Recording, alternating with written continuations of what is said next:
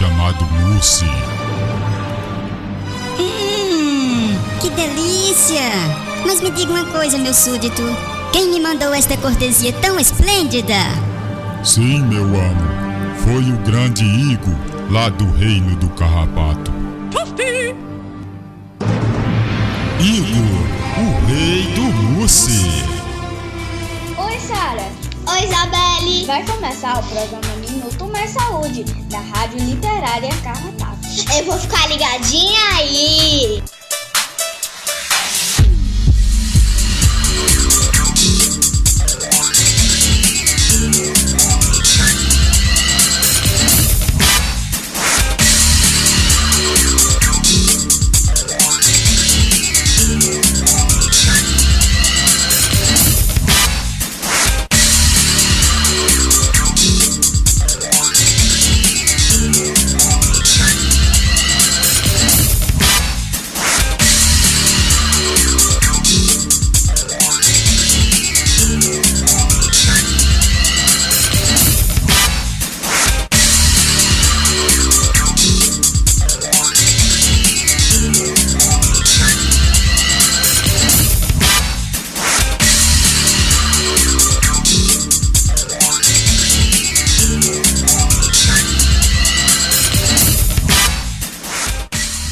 Muito boa tarde, muito boa tarde, ouvintes da Rádio Literária. Uh, saudando né, inicialmente os nossos ouvintes aqui na comunidade do Carrapato e também os nossos ouvintes que está ligadinho no nosso programa é, pela internet. É, já já os abraços, né? Também vamos falar dos nossos convidados do programa de hoje. Uh, Lembrando, né, o, o, o, mês de maio temos como tema a maternidade e o mundo do trabalho, impactos na sociedade da mulher. Né? Daqui a pouco a gente vai uh, saber quem são os nossos convidados colaboradores do programa de hoje. Daqui a pouco também uh, abraços para os nossos ouvintes que estão uh, ligadinhos no nosso programa. É, como sempre aqui, de início do nosso programa, a gente começa aqui com a utilidade pública, trazendo os casos né, é, de Covid aqui da nossa cidade do Crato. A gente vai, eu vou repassar aqui o boletim do dia 20, né, da quinta-feira, uh, é, é o, o boletim mais atualizado, né, aqui fornecido pela Secretaria Municipal de Saúde da cidade de Crato. Vamos a, aos dados. Caso suspeito 409, é, internados 47, casos confirmados aqui na nossa cidade 3.400, casos recuperados 2.523, uh, casos descartados 27.495, notificados 41.304, óbitos na nossa cidade 186 óbitos, é, isolamento 666. Esses são os casos aqui na nossa cidade, né?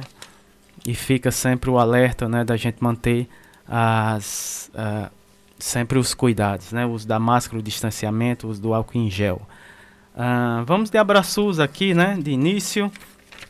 Lembrando que a Érica Formiga não está aqui com a gente hoje no, é, no nosso estúdio, mas está é, ligadinha aí no nosso programa. Ela está lá no Baixio do Muquem, né, Érica?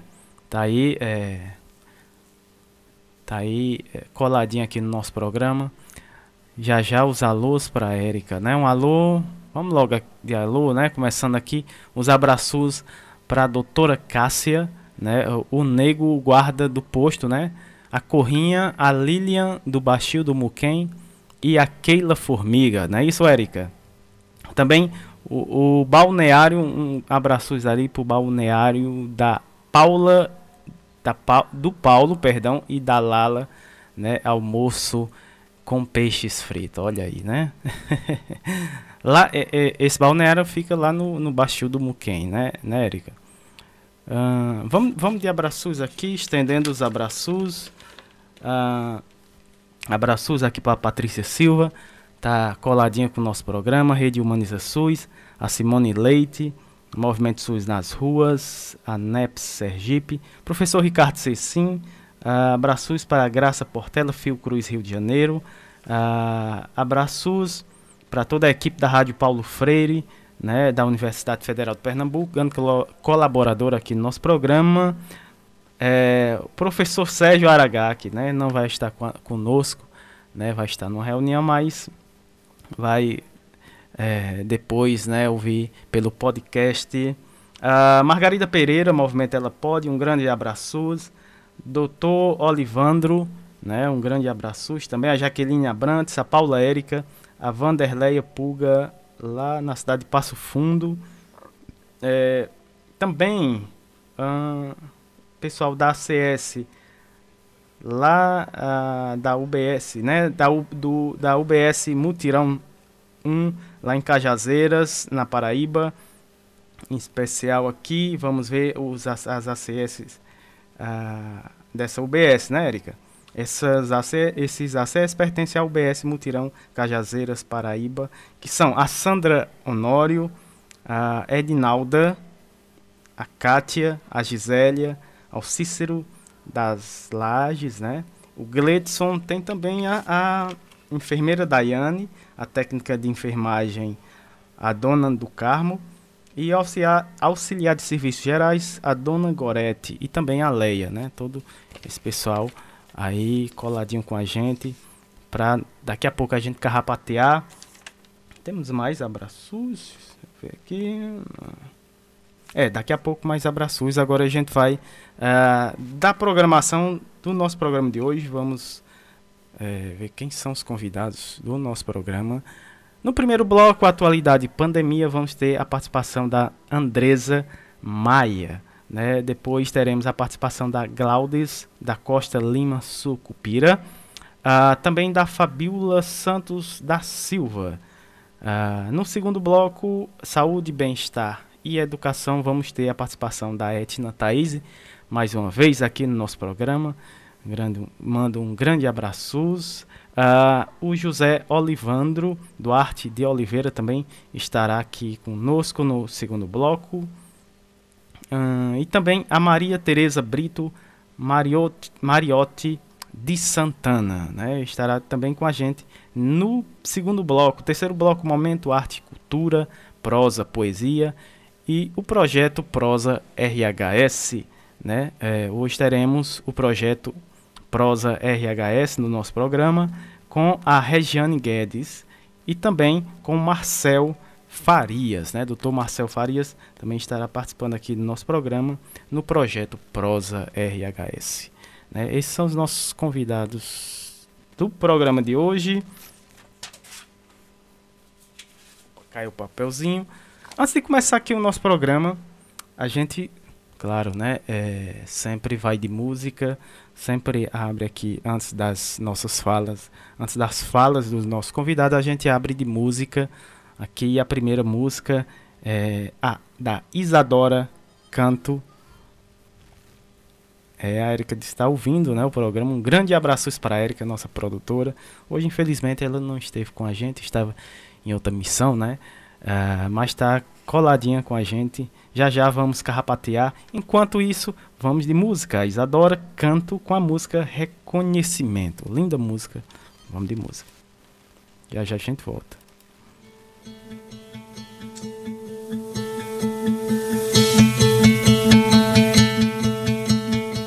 Bem-vindo, meu novo ser.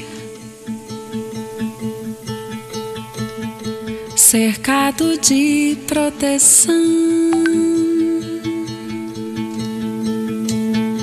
de tanto amor, tanta paz.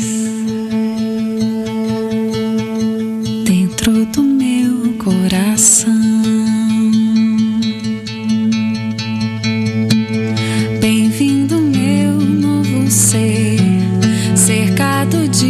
proteção de tanto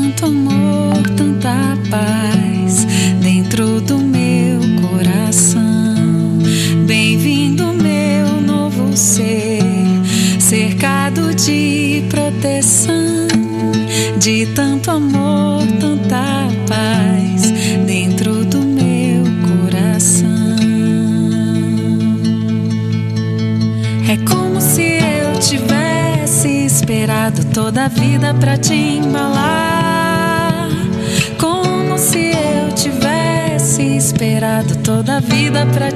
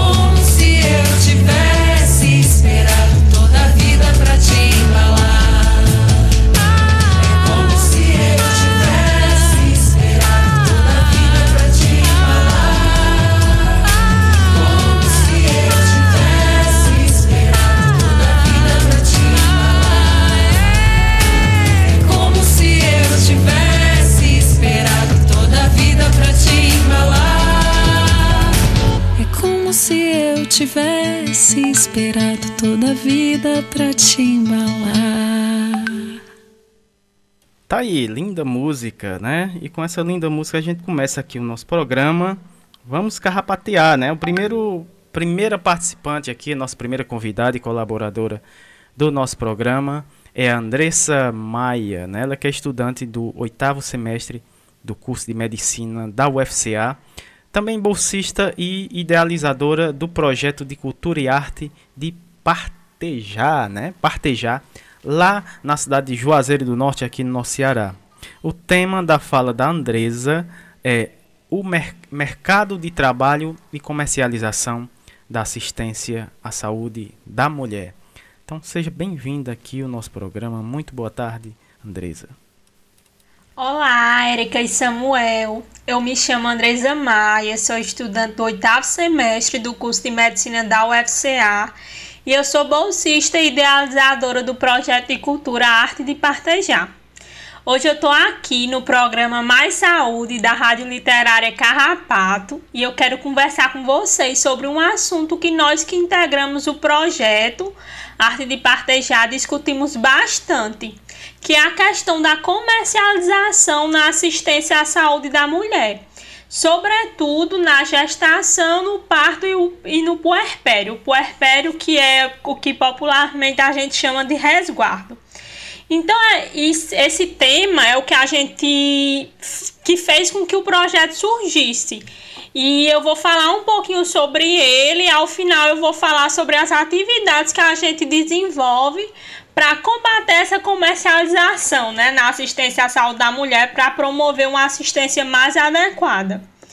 Então, assim, ao longo desse mês eu vi que vocês aqui na rádio estão falando sobre essa questão da, da maternidade e do mundo do trabalho. E essa problemática né, da saúde da mulher trabalhadora, ela é, é algo bem sério, porque assim, as necessidades da mulher, elas não são respeitadas em grande parte dos locais de trabalho. A mulher, ela se inseriu no mercado de trabalho, mas o mercado de trabalho ele não se adaptou para receber a mulher, né? E com todas as suas particularidades em relação à saúde. Quando as mulheres trabalhadoras elas decidem ser mães, elas precisam ir contra todo um sistema que quer que ela gere lucro, que cumpra prazos e metas.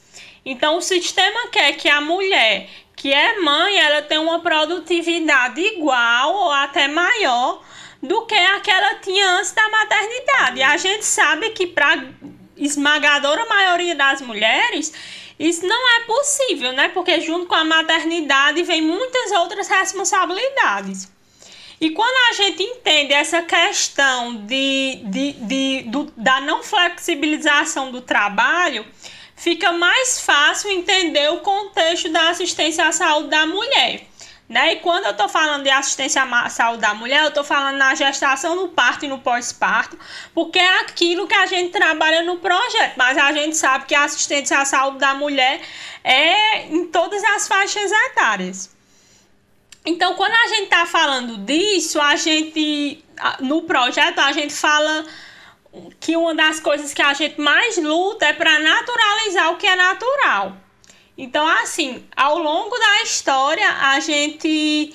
O parto sempre foi considerado a via mais natural e mais benéfica para o nascimento. E a ciência também vem mostrando ao longo das décadas que o amamentar é extremamente benéfico para o desenvolvimento do bebê e que reduz riscos de doenças como câncer de mama na mãe. Mas para o mercado de trabalho, essa mulher aguardar o tempo do bebê chegar é algo que vai contra a produtividade. Uma mulher ficar muitas horas ou dias em trabalho de parto para aguardar a chegada dessa criança naturalmente não é produtivo. Então, por essas e outras que se foi criando no nosso país a cultura da produtividade, inclusive no nascimento do bebê. E associado né, ao fato que a gente vive num país que quer muito lucro, vive num país capitalista, essa questão do nascimento, da gestação, do parto e do pós-parto, ela virou um comércio. E fez com que hoje a gente tenha a cultura cesarista no país que é muito falada.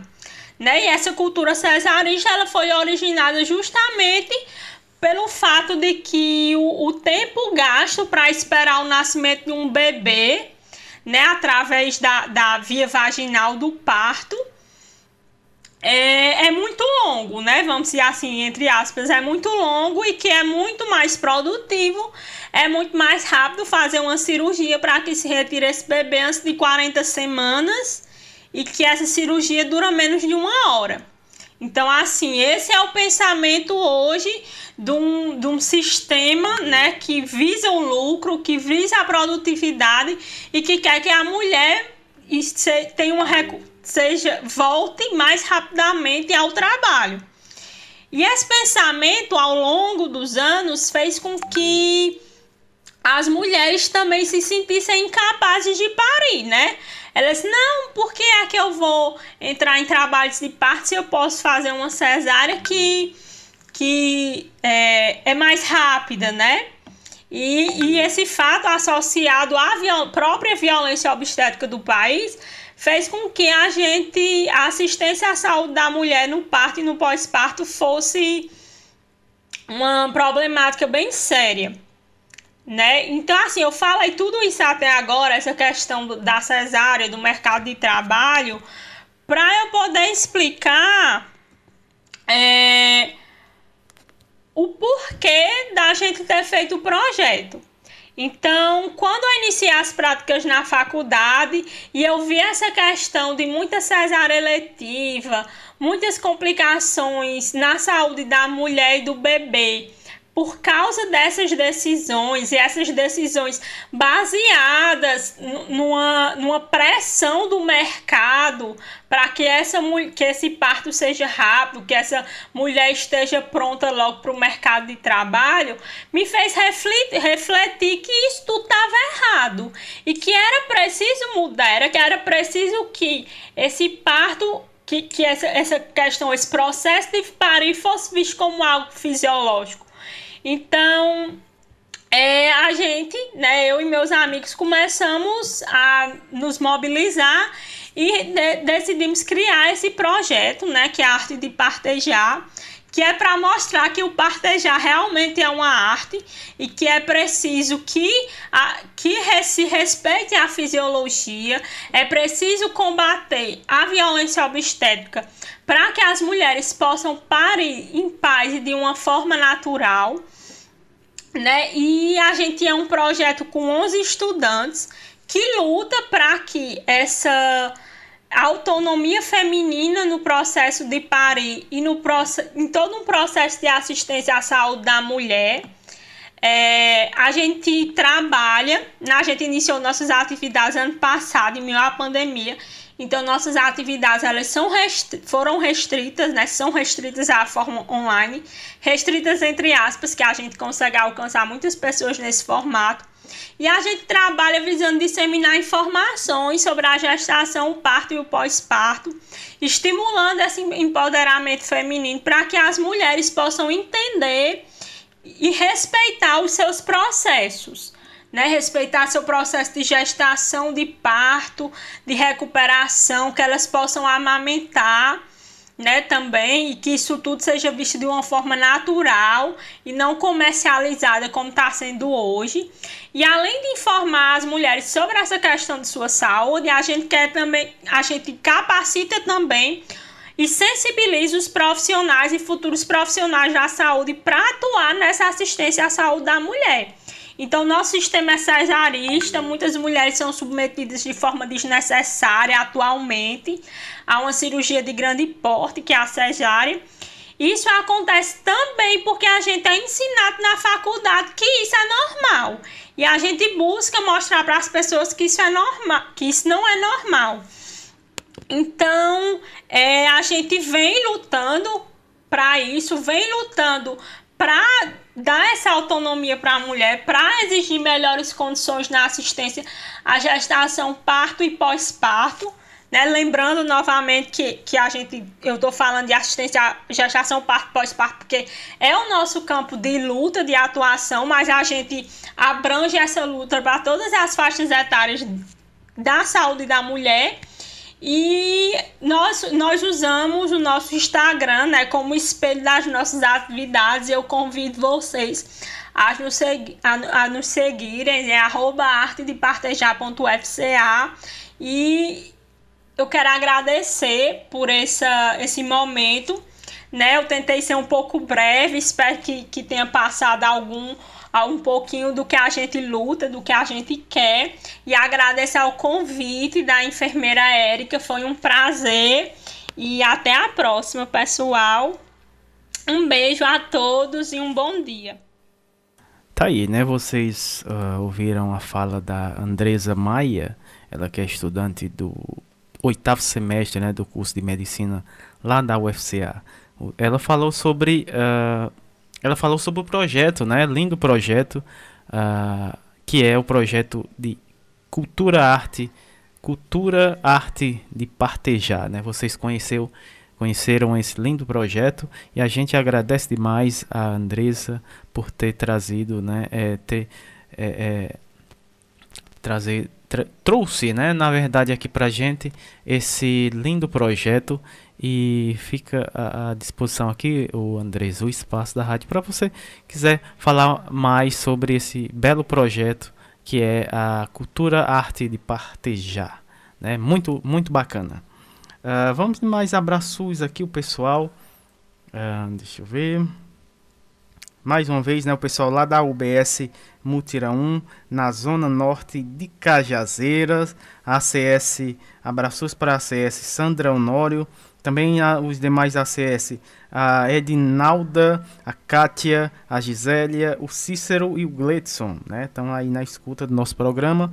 Também a enfermeira Daiane, a técnica de enfermagem Dona do Carmo e auxiliar de serviços gerais, a Dona Gorete e também a Leia, né? Todas é, coladinho aqui com o nosso programa, nosso carrapateado. Também um abraço pros, pro pessoal lá da Rede Unida, né? Em especial o professor Alcindo Ferla. Também para Lohane Solano, grande abraços. Para o Ney Vital, Ney Vital, grande comunicador, né? Lá da Rádio Cidade AM 870, programa. Ele que faz o programa lá, é, programa nas asas da Asa Branca, né? Viva Luiz Gonzaga! O programa acontece nos domingos às 9 horas da manhã. Um grande abraço, nosso querido amigo Ney Vital. Também um abraço para o pessoal lá do Baixio, né? Dos Baixio. A, a Cristina Nobre, o Lírio Nobre, né? Também a Adriana Barbosa, o pessoal lá das Fuxiqueiras, né? Grande abraços é, para esse grupo muito bacana que participa aqui da nossa feira, né? Também. Ah, ela pede aqui para falar também aqui do museu, né, né, Adriana? Foi criado aí o museu. Deixa eu ver aqui a data. Ah, rapidinho. Aqui. Só entrar aqui.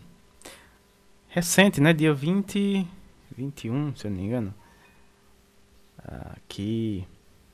Dia 16, né? 16 de maio de 2021 é, o Museu Rural José Sebastião de Oliveira, né, o Zé de Bina, e, e, Maria das Dores Oliveira, Dona Dourinha. Né? Esse museu rural foi criado é, agora, né, dia 16 de maio de 2021, aqui na Chapada do Baixio, né, aqui na cidade de Crato. E também participou, né, tá, é, é tá participando é, do 19, da 19 Semana Nacional de Museu e também da primeira semana de Museologia Social do Crato, né? Ah, temos aqui esse, esse esse encontro ele ainda está acontecendo, né?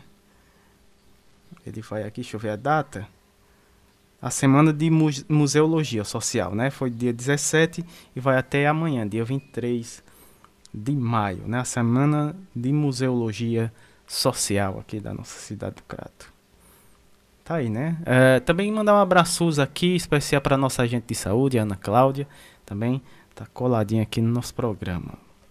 Vamos seguir em frente aqui, vamos de mais convidados, colaboradores aqui no nosso programa.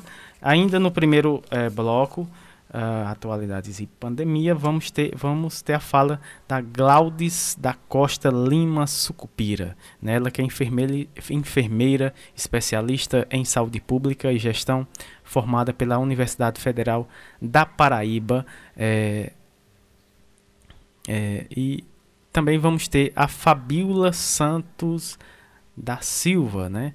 É, mãe e empreendedora lá da cidade de Juazeiro do Norte. Vamos ter essas duas falas com o tema Ser Mãe na Pandemia. Então vamos ouvir essas duas. É, a Glaudes, né? Glaudes da Costa Lima Sucupira e na sequência a Fabiola Santos da Silva.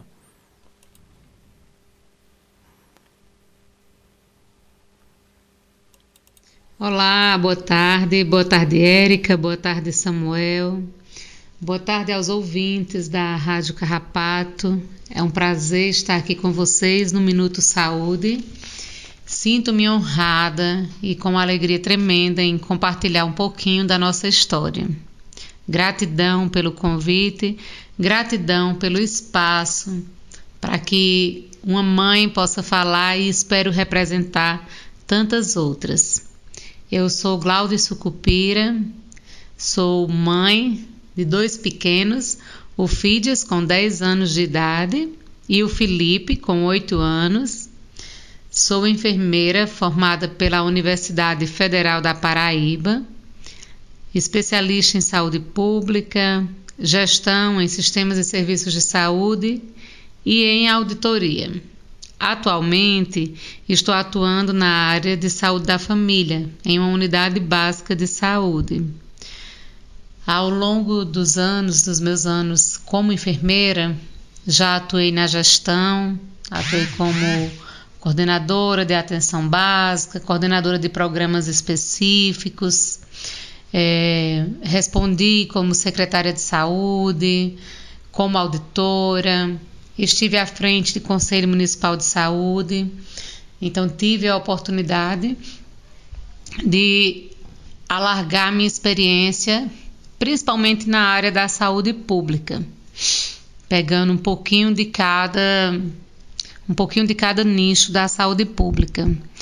E confesso a vocês que eu sou apaixonada pelo que faço. Ah, o, meu, meu desejo de fato era ser enfermeira, então hoje eu sou realizada com a minha profissão.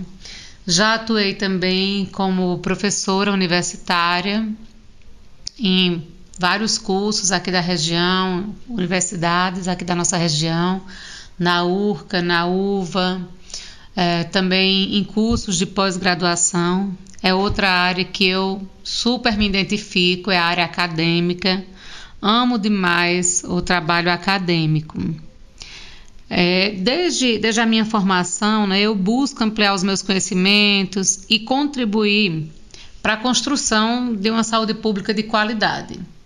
Então, nós abraçamos a causa e corremos atrás com muita garra. A Erika me conhece bem, ela sabe que eu sou exatamente assim. Eu gosto do serviço bem feito, de um serviço de qualidade. Eu sempre digo: quando você estiver fazendo qualquer atividade, faça como se fosse para você. Então, eu estou na, na área da enfermagem, especificamente na saúde pública, há 20 anos. 20, 21 anos. É, um pouquinho mais, 21 anos. E a, descobri a maternidade, né, há 10 anos atrás. Como eu falei, o meu filho mais velho tem 10 anos. Então, a minha, as minhas duas gestações foram gestações planejadas, abençoadas pelo Senhor, permitidas e abençoadas pelo Senhor. A minha primeira gestação, que foi a do Fídias, foi cheia de novidades, descobertas, foi uma transformação. Eu acredito que toda mulher, quando nasce um filho, o mundo dela se transforma completamente. E comigo não foi diferente, né? Foi uma verdadeira transformação em todas as áreas. Ah, porque além de estar naquele momento descobrindo a maternidade, o meu filho mais velho, ele tem uma deficiência, ele tem uma síndrome, a síndrome de Angelman. Associada à síndrome de Angelman, ele tem autismo e tem epilepsia. Então foi um mundo novo. Apesar de ser uma profissional da área da saúde, mas eu descobri um mundo que eu não conhecia. O mundo das terapias, o mundo das necessidades das mães de crianças deficientes, o isolamento dessas mães. Acreditem, são mães que vivem em um verdadeiro isolamento muitas vezes quando nasce uma criança deficiente, né, quando chega uma criança deficiente no, no meio familiar, então acontece muitos, muitos casos de abandono é, do companheiro. Essas mulheres ficam muitas vezes sozinhas e acontece também um abandono de, do ciclo de amizade. Alguns amigos se afastam porque a rotina daquela mulher não é mais a mesma. E comigo não foi diferente, né? Então, eu descobri, tive muitas descobertas nesse período. E veio o meu segundo filho, o Felipe, logo em seguida, né? Vocês já lembram que eu disse que um tem 10 anos, o outro tem 8, prestes a completar 9. Então, logo em seguida veio o Felipe, também planejado, e um desafio completamente diferente. Dado a, a situação do FIDES por conta da síndrome, a síndrome dele traz um, um atraso global no desenvolvimento. Então, nós precisamos oferecer terapias, múltiplas terapias, para assegurar o mínimo de qualidade de vida para ele. Hoje o FIDES faz terapia ABA, ecoterapia, terapia ocupacional, acompanhamento com a fonoaudióloga, né, a fonoterapia, a fisioterapia neuromotora. E aí você pode me perguntar, mas quem é que leva ele para essas terapias? Sou eu. De segunda a sexta, o FIDES realiza essas terapias diariamente. E como dar essa assistência ao meu filho e como trabalhar eu não queria abrir mão do meu trabalho, eu sempre fui apaixonada pelo que eu fiz. Então eu não queria abrir mão do meu trabalho. E aí nós travamos uma luta, que foi a luta pela redução da carga horária. Hoje nós já temos uma, uma legislação para o servidor federal, para o servidor estadual, que tem filho com deficiência, que ele tem direito a ter sua carga horária reduzida em até 50%, sem prejuízo do salário no salário dele, né, na, na sua renda, é, para dar assistência a esse filho, desde que seja comprovado que o indivíduo necessita do, do genitor, né, ou do pai ou da mãe. E aí, a lei federal e a lei estadual não dá direito ao servidor municipal, que é o meu caso, eu sou servidora municipal. Então, nesse meio, nós então começamos a caminhar para conquistar esse direito. E foi uma caminhada longa, porém de sucesso. Nós fomos unindo forças e conseguimos juntar um grupo de famílias de deficientes no município. Eu trabalho no município de Caririaçu, aqui no Ceará fica aqui no Cariri, e nós conseguimos realizar audiência pública, levamos é, profissionais para essa audiência pública, convidamos a população, levamos projeto para a Câmara Municipal de Vereadores e conseguimos sensibilizar o Poder Legislativo e também o Executivo e sim, alcançamos o sucesso de ter direito da carga horária reduzida. E aí foi um dos grandes passos para conciliar a minha vida profissional com o meu, meu desempenho como mãe, né, a minha maternidade de uma criança deficiente, dentro das suas necessidades. Essa redução da carga horária é uma conquista inestimável para mim né? não só para mim, como tantas outras mães necessitam dessa carga horária reduzida. E eu tenho também, né, eu não posso esquecer o meu segundo filho, o Felipe. Aí nós temos também uma, um cronogramazinho. Eu tenho que fazer o cronograma materno e costumo fazer o cronograma da mamãe do Felipe para ter um tempinho também só com ele, porque a minha vida profissional é extremamente importante, o acompanhamento do FIDES é extremamente importante, mas eu não posso negligenciar a atenção ao Felipe. E aí nós vamos conciliando atenção aos dois, que eles de fato têm necessidades diferentes. E dentro desse novo mundo, né, das mães com, deficiência, com crianças com deficiências, nós alcançamos outras lutas também. É, acabei me engajando em associações. Hoje faço parte da Associação das Mães Escolhidas, da AME. O meu filho ele tem epilepsia e o atraso no desenvolvimento, como eu falei, e aí eu descobri o uso da cannabis, a maconha, né? Ele faz uso do óleo da maconha. Meu filho faz uso da cannabis medicinal e nós ainda temos inúmeras restrições no Brasil para o uso da cannabis medicinal. E essa é outra luta. Essa é outra luta que nós temos. Então, através da AME, nós estamos tentando é, legalizar a, o, o acesso, o acesso, facilitar, viabilizar o acesso da cannabis medicinal para essas mães do Cariri na verdade não para as mães, né, mas para os filhos. Tantas pessoas, tantos indivíduos que necessitam do uso da cannabis medicinal aqui no Cariri. E nós estamos hoje em busca dessa conquista. É importante a gente ter muito bem direcionado qual o engajamento que nós estamos querendo no momento e qual o direcionamento. Então, em meio a, a todo esse contexto. Nós poderíamos conversar aqui o dia inteiro, mas eu estou chegando no meu limite de tempo e preciso fechar minha fala. Mas o que eu quero dizer a vocês é que muitas vezes a mulher ela é vista com um olhar é, muito discriminador. Que, que loucura, ela quer ser mãe, ela quer ser profissional, ela quer estar na luta, ela precisa escolher o que ela vai fazer. E eu escolhi. A mulher pode escolher sim, de fato, ela precisa escolher.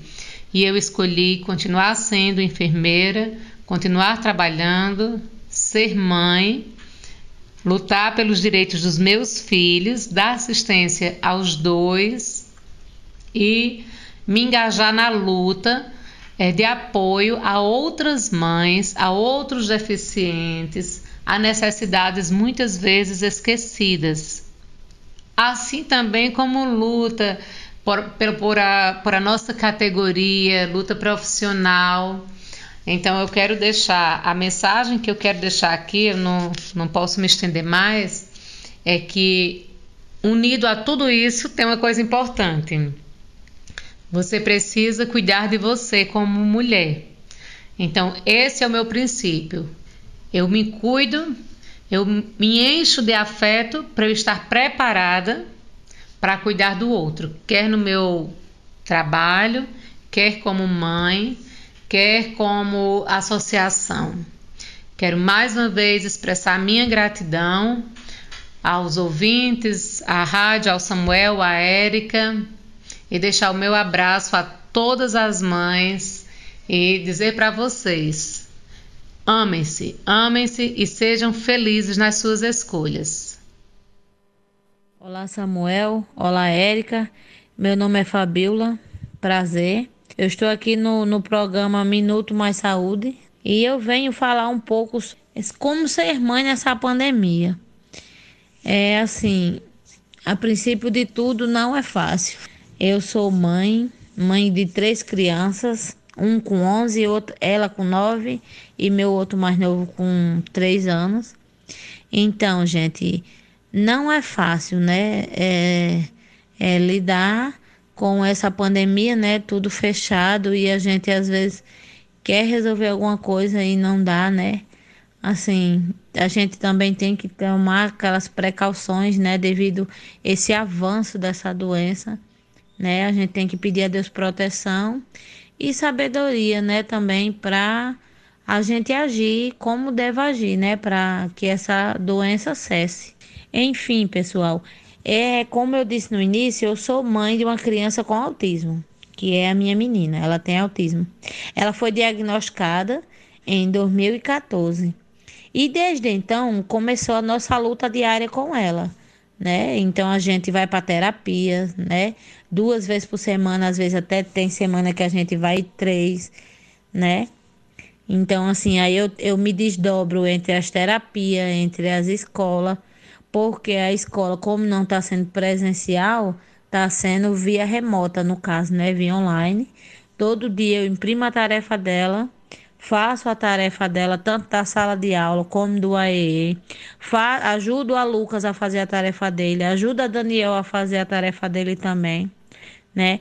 Me desdobro, é, no caso, né, em relação à tarefa, à terapia, à casa, ao lar, né, comida, essas coisas. E também é a assim, eu, eu, eu sou uma mãe empreendedora tam, também. Então eu me desdobro também para me dar conta assim, das encomendas da, das minhas clientes, entendeu? E entre outros. Teve muitas vezes que às vezes eu olho para o céu de Jesus, me ajuda. Me dá força, me dá sabedoria, porque eu consigo. Então, assim, é complicado? É. É puxado? É.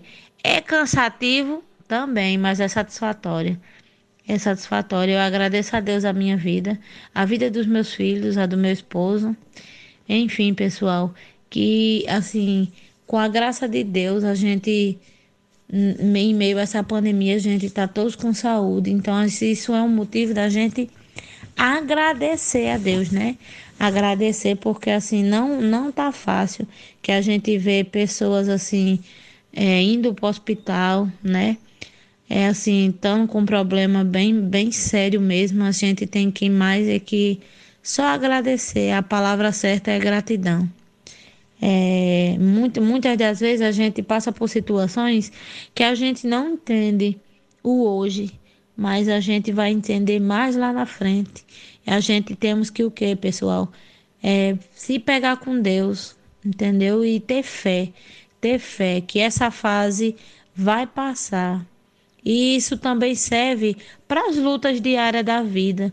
Às vezes você tem um filho que dá tanto trabalho a você e você diz: Meu Deus, me ajuda, me dá sabedoria a me lidar com, com meu filho, porque Deus dá.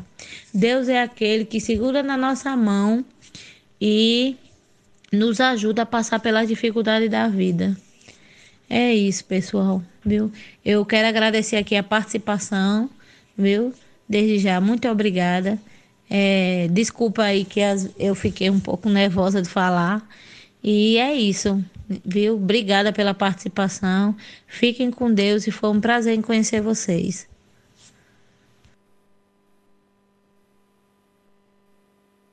Tá aí, né? Tivemos a fala primeiro da Glaudes eh, da Costa Lima Sucupira, enfermeira especialista em saúde pública e gestão formada pela Universidade Federal da Paraíba. E na sequência, a Fabiola Santos da Silva, né? Mãe empreendedora. Elas falaram do tema ser mãe na pandemia, né?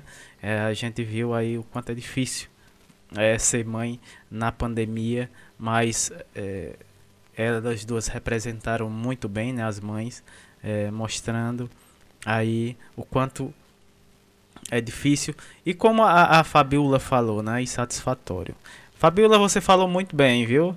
Falou muito bem. A gente agradece demais você, a, a, a Glaudes, né, por estar tá aqui é, contribuindo, né, aqui com o nosso programa. A gente agradece demais. Uh, e aí, com a fala das duas, a gente encerra aqui o, o, primeiro bloco. Né? Vamos de mais música. Sempre a gente encerra o bloco com música. Deixa eu ver aqui. Próxima música. Antes da gente ir para o segundo bloco. Antes temos a luz, né? Abraços aqui para.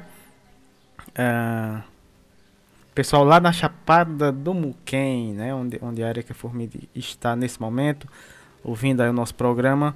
Um abraço para a CS Lilian e Dona Nega, né, lá na Chapada do Muquem. Grande abraços para vocês aí que estão curtindo é, o nosso programa nesse momento. Vamos de música, deixa eu ver aqui o nome da música, próxima música aqui, encerrando. É, linda, lindas falas, viu, Érica? Encerrando aqui o, o, o segundo bloco. O primeiro bloco, perdão. Já já temos recadinho da, da Simone. O nome da música é Um Cantinho de Raio de Sol, né? Uh, vamos ouvir essa linda música.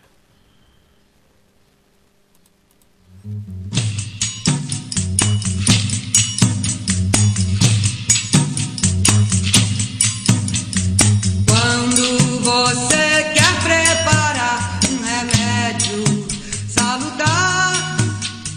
Põe um cadinho de raio de sol e um pouquinho da luz do luar. Põe um cadinho de raio de sol e um pouquinho da luz do luar.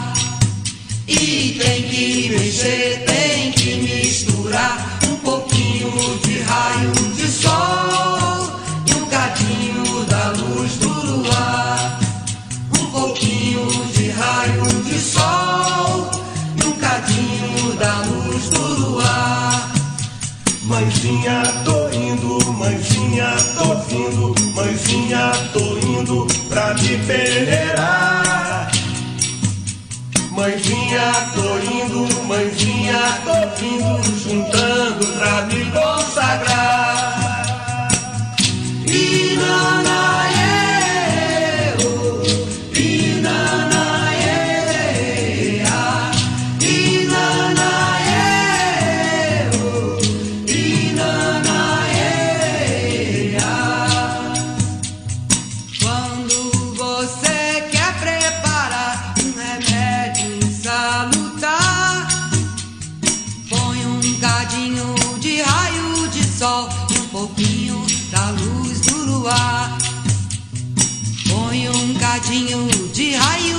sol e um pouquinho da luz do luar.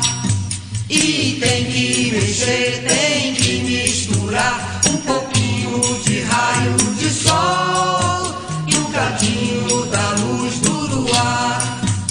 Um pouquinho de raio de sol e um cadinho da luz do luar. Mãezinha, tô indo, mãezinha, tô indo mãezinha, tô indo pra me peneirar. Mãezinha, tô indo, mãezinha, tô vindo, juntando pra me consagrar. Inanaê,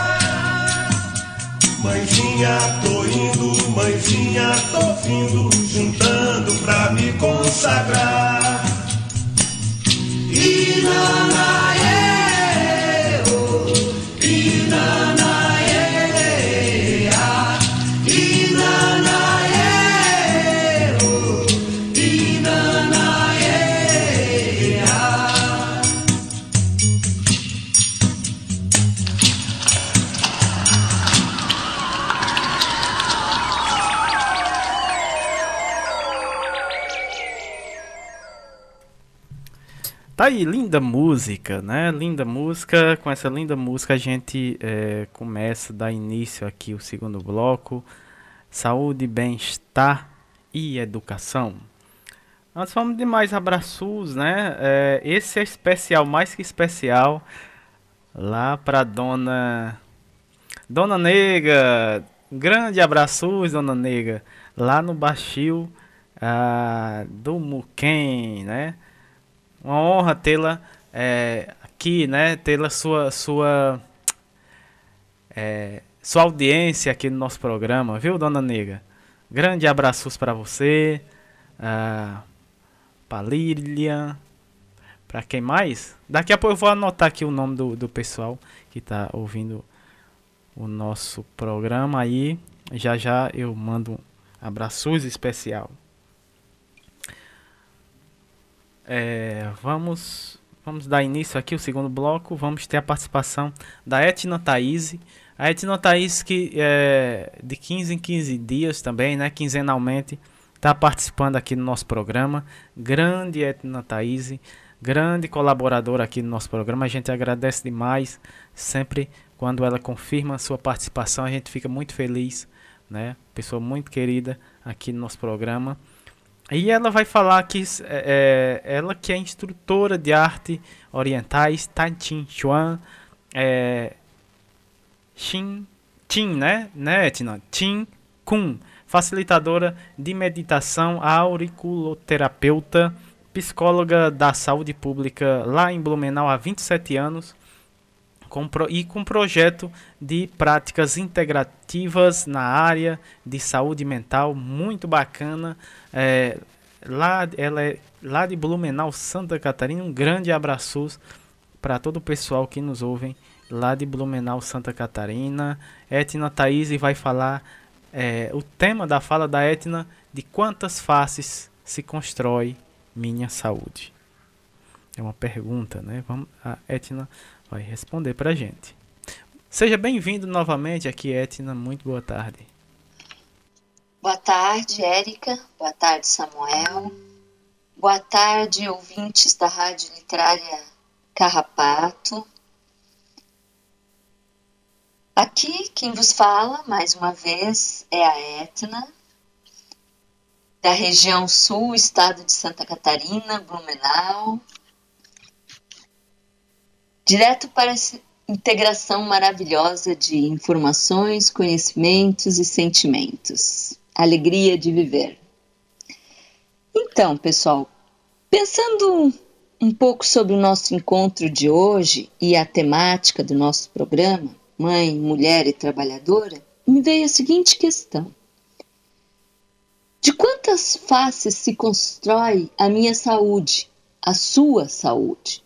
Como que nós cuidamos dessa saúde? E comecei a resgatar as muitas mulheres, as muitas mães, as muitas trabalhadoras que compõem a minha história, as que vieram antes de mim, as que vieram antes das que vieram antes de mim e as que vieram antes das que vieram das que vieram antes de mim. Na verdade, não só eu tenho isso, todas nós temos esta composição de existências que nos antecederam. Mulheres que fazem parte da composição da nossa história pessoal. E que de alguma forma, em algum momento, contribuíram e contribuem para a nossa construção de ser, a nossa existência. E, consequentemente, para as nossas aprendizagens. E entre essas aprendizagens estão os cuidados com a nossa saúde. Então, cheguei à conclusão de que estamos rodeadas de sabedoria e conhecimentos que podemos apreciar, cultivar e perceber para nos auxiliar a cuidar da nossa saúde. E nesse universo de sabedoria existem três elementos integrados que são fundamentais para a sustentação da nossa saúde: o corpo físico, a mente e o espírito. Esses três elementos e a sabedoria das convivências e dos vínculos que temos são indissociáveis para a construção da nossa saúde. O que nos diferencia nos diversos papéis é os lugares onde estamos, as atividades que fazemos, os momentos que nos encontramos e as pessoas que partilham desses momentos fazem com que uma característica se destaque da outra, um papel se destaque do outro. Mas todos eles acontecem dentro da nossa existência de ser. Nossa mente e nosso espírito são os aspectos mais íntimos de nosso ser. Nosso corpo é o reflexo externo desses dois. Através do corpo, expressamos o nosso ânimo, nosso ímpeto de vida, o nosso espírito de viver.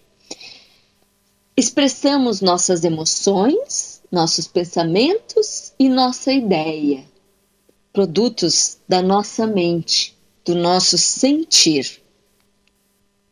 Para expressar um pouco desse universo, fiz o convite a algumas amigas para manifestarem sua expressão enquanto mãe, mulher e trabalhadora. A Daisy, a Priscila, a Juliana e duas Cristinas. Eis o que elas nos trazem. Peço a vocês que ouçam com atenção e percebam que emoções, sentimentos a fala delas vai provocar em vocês. A integração dessas expressões faz parte do cuidado desse universo feminino nas representações de mãe, mulher e trabalhadora. Vamos à participação delas, então. Meu nome é Deise Braços, tenho 40 anos, sou mãe, mulher e trabalhadora. Ser mãe não é fácil. Trazer ao mundo um filho requer paciência, amor e muito cuidado. Apesar das adversidades da vida, enfrentamos tudo todos os dias, com a cabeça erguida e com o otimismo de que tudo dará certo. O trabalho desempenha um papel central em nossas vidas e é uma referência na vida das mulheres. Lutamos muito para conquistar esse direito, o poder da autorrealização, de sermos quem somos. Mas a maternidade ressignifica nossas prioridades e ações. Como diz o autor Augusto Branco, toda mulher é como uma rosa, rainha de todas as flores, mas a mulher que também é mãe é rainha entre rainhas, rainha de todas as rosas. Eu tenho muito orgulho de ser mãe, mulher e trabalhadora. Olá a todos. Tenho trabalhado muito para conseguir administrar os papéis de esposa, mãe e mulher, com leveza e naturalidade. Nem sempre foi fácil. Já senti muita culpa de não estar mais tempo com minha filha. Sempre trabalhei em setores onde me demandavam muitas viagens. Hoje minha filha tem 28 anos, se transformou numa mulher independente, realizada na sua profissão e casada. O que estou conquistando aos poucos é colocar cada um no seu lugar dentro da instituição da família.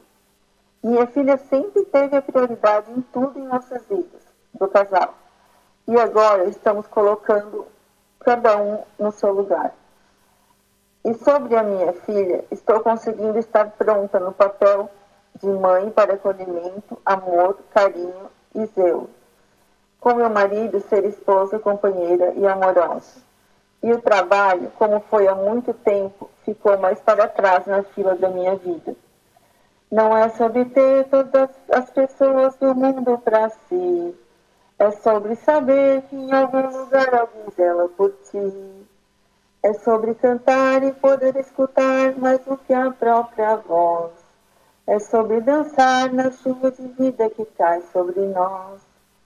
Muito obrigada, um grande abraço a todos.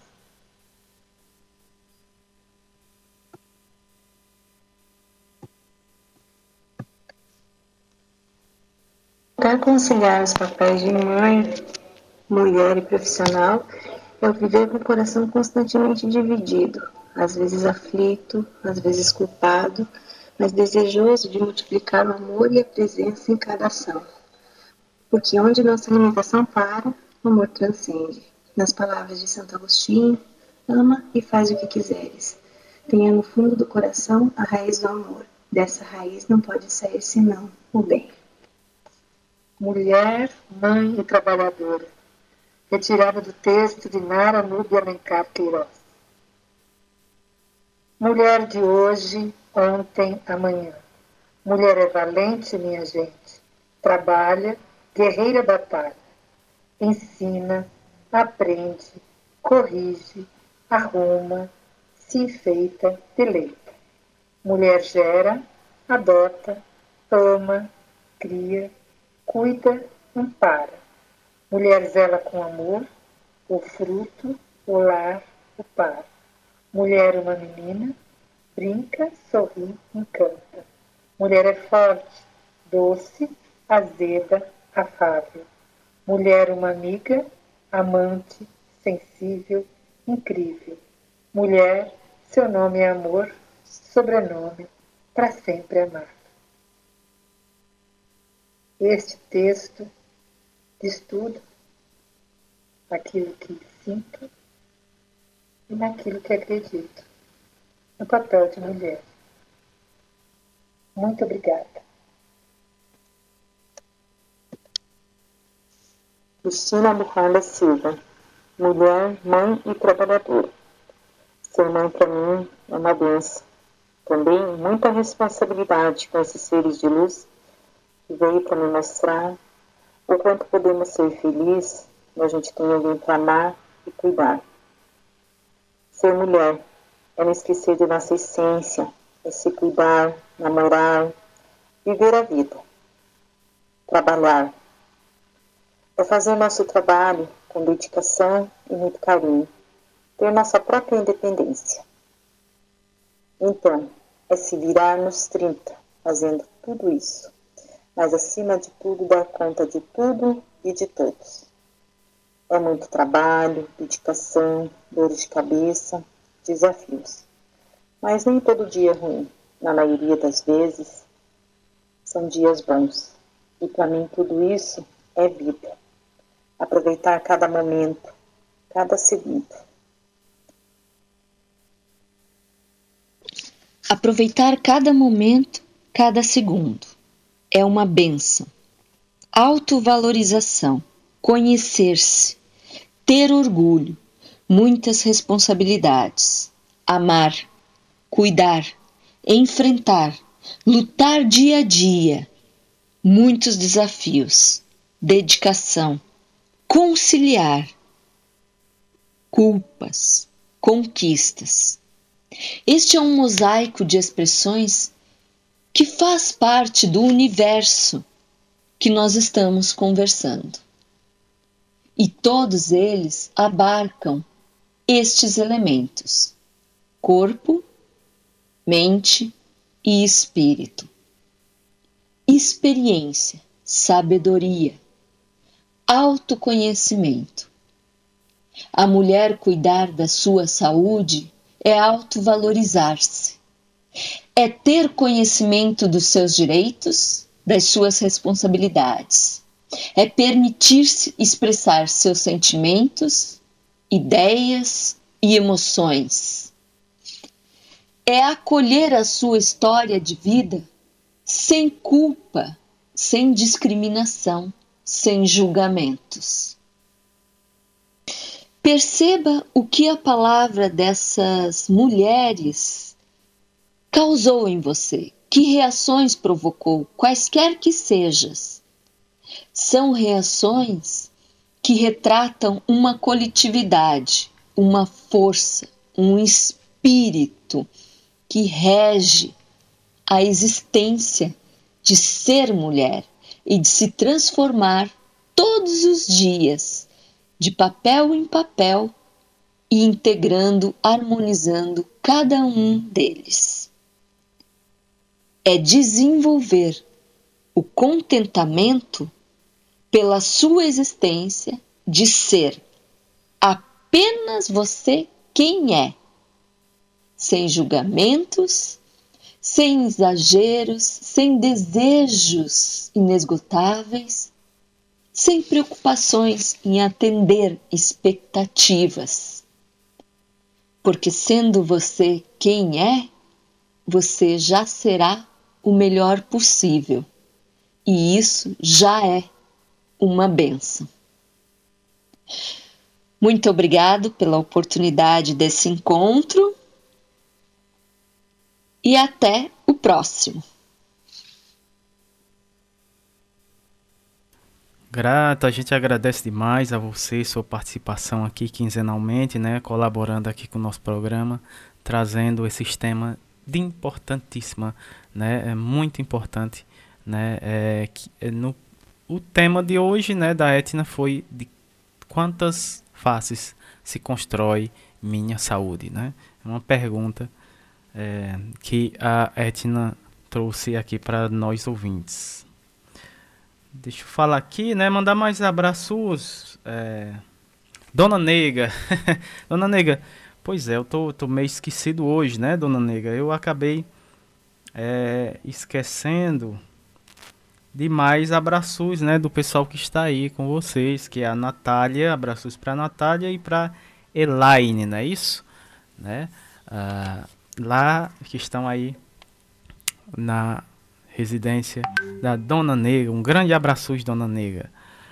Uh, dando continuidade aqui, a gente vai ter a fala do José Olivandro uh, Duarte de Oliveira, ele que é médico atuando na estratégia de saúde da família e também plantonista na atenção secundária em saúde, lá em Triunfo, né, na Paraíba. É, o tema da fala do Dr. Olivandro, gestão, gest, gestação de cuidados. Então seja bem-vindo aqui ao nosso programa. Muito boa tarde, Dr. Olivandro. Olá, aqui é José Olivandro, médico na estratégia Saúde da Família do Mutirão 1, aqui em Cajazeiras, e residente em Medicina de Família e Comunidade. Agradecer a Érica e a todas e todos que nos acompanham pela Rádio Carrapato e dizer da nossa satisfação em trazermos mais uma colaboração boa por tantas reflexões que povoam essas nossas tardes, de modo a propiciar um alargamento de horizontes nas nossas práticas de cuidado. Dessa vez a gente vai trazer o panorama do que tem se tornado o gesta ação de cuidados. É importante que a gente sinalize que todo esse processo de trabalho grupal é feito de uma forma interdisciplinar e multiprofissional. Vou tentar trazer o que nos possibilitou construir esse coletivo de gestantes aqui, de um espaço muito agradável, no interior da nossa própria estratégia saúde da família, que é um pé de manga em sua sombra, escutando o som dos pássaros, observando o horizonte e sentindo, para além do espaço físico de cuidado, essa nossa interrelação com a natureza e onde acontece a maior parte dos nossos encontros entre pares e nesse caso específico do gestação de cuidados. É bom que a gente possa mapear como foram os nossos passos iniciais. Em seguida eu vou tentar trazer a nossa jornada de ação para que a gente pontue o que tem acontecido e o que foi preciso ser feito para que esse coletivo iniciasse os bons encontros e, claro, pensar as nossas perspectivas e os desdobramentos. É importante então que a gente sinalize que um primeiro passo foi uma reunião em equipe. Assim que a gente chega, enquanto residente, foi necessário que naquela primeira semana após o reconhecimento do território, um breve diagnóstico situacional, a gente realizasse um planejamento participativo esse planejamento participativo contou com toda a equipe, desde os agentes comunitários de saúde, enfermagem, técnicos de enfermagem, auxiliares civis gerais, vacinação, todas e todos participaram desse encontro. De modo a pensarmos esse planejamento participativo em quatro pontos. Primeiro, o que a gente tem de fragilidade, quais são as nossas potencialidades, os desafios e, claro, quais estratégias a gente pode fazer para contornar aquelas primeiras fragilidades citadas. E um dos primeiros pontos que saiu, entendam isso como uma contação de história. Não estou querendo mapear e dizer que o território, o caminho é este. Não. Foi a forma como nós conseguimos estruturar essa nossa parceria entre pares, por assim dizer. A saúde da mulher foi um dos primeiros pontos lançados. E no ínterim de saúde da mulher, a gente, além de pensarmos a quantidade de grávidas que estavam em nossa relação de cuidado, salvo engano, na época eram de 42 gestantes. E a parte considerável delas de uma gravidez não intencional na adolescência. A partir disso, a gente também pensou que não era só gravidez, ou que não era só gravidez, essa nossa estratégia de cuidado. A gente também tinha a necessidade de perceber a sintonia do Previne Brasil com a nossa realidade local. O citológico, o citologia ocótica, o Papa Nicolau também apareceu como algo que deveria ser trabalhado. É claro, outro ponto que apareceu foi as consultas odontológicas no ínterim deste pré-natal no que diz respeito ao acompanhamento das grávidas. E a gente também não pode esquecer as questões de violência, que desde estes períodos, ou do período inicial da pandemia, a gente tem sentido seu aumento considerável. E como essas questões lançadas poderiam se tornar estratégias de ação. Aí vocês já sentem, né?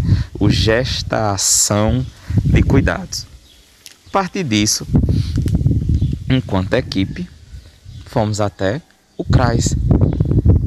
Indo ao CRAS, nós conseguimos não só articular demandas da gestação da nossa área, como sentir como o território estava cuidando, é, encaminhando, referenciando, contra-referenciando as questões de gravidez. Principalmente porque a gravidez ela não é investida apenas de cuidados em saúde.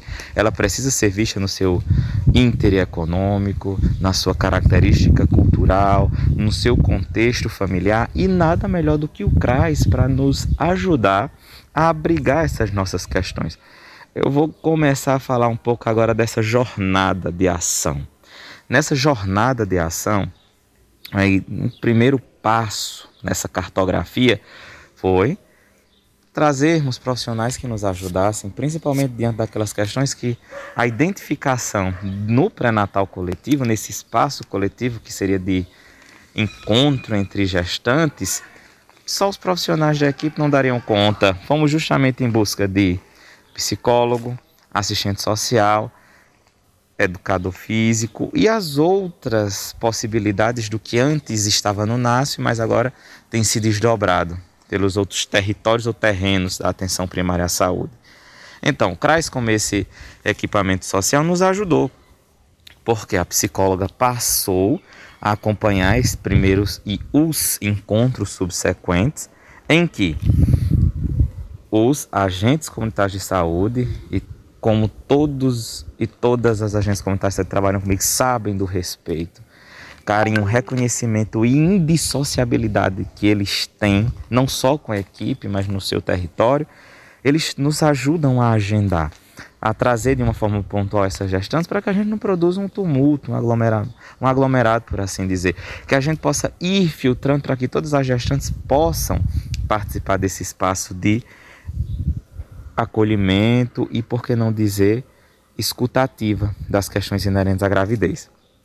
A bússola de temáticas ela é feita a partir da demanda das próprias gestantes. Mas, claro, tendo como âncora o planejamento familiar. Não adianta a gente estar diante da gravidez e não pensar o durante e o após. Eu até recordo que num dos primeiros encontros o que elas mais se queixavam era o medo, outras se queixavam das alimentações, outras se queixavam das dúvidas do que seria um parto, na, um parto cesáreo, um, um parto é, normal, quais são as intervenções que chegam a ponto de ser qualificadas como violência obstétrica. E tudo isso tem povoado é, essa nossa jornada de ação. O gestação de cuidados, então, é, até o momento, uma das estratégias de cuidado de uma forma minimamente integral em saúde e que tem como perspectivas e desdobramentos, já para a gente encerrar essa nossa boa participação e dizer que este é um dos inúmeros espaços que a gente tem dentro do nosso serviço que está gestando, por assim dizer, outras formas de cuidado de forma a proporcionar não só o caminho dessa gestante na rede, mas o seu acolhimento e bom suporte nas nossas práticas de cuidado.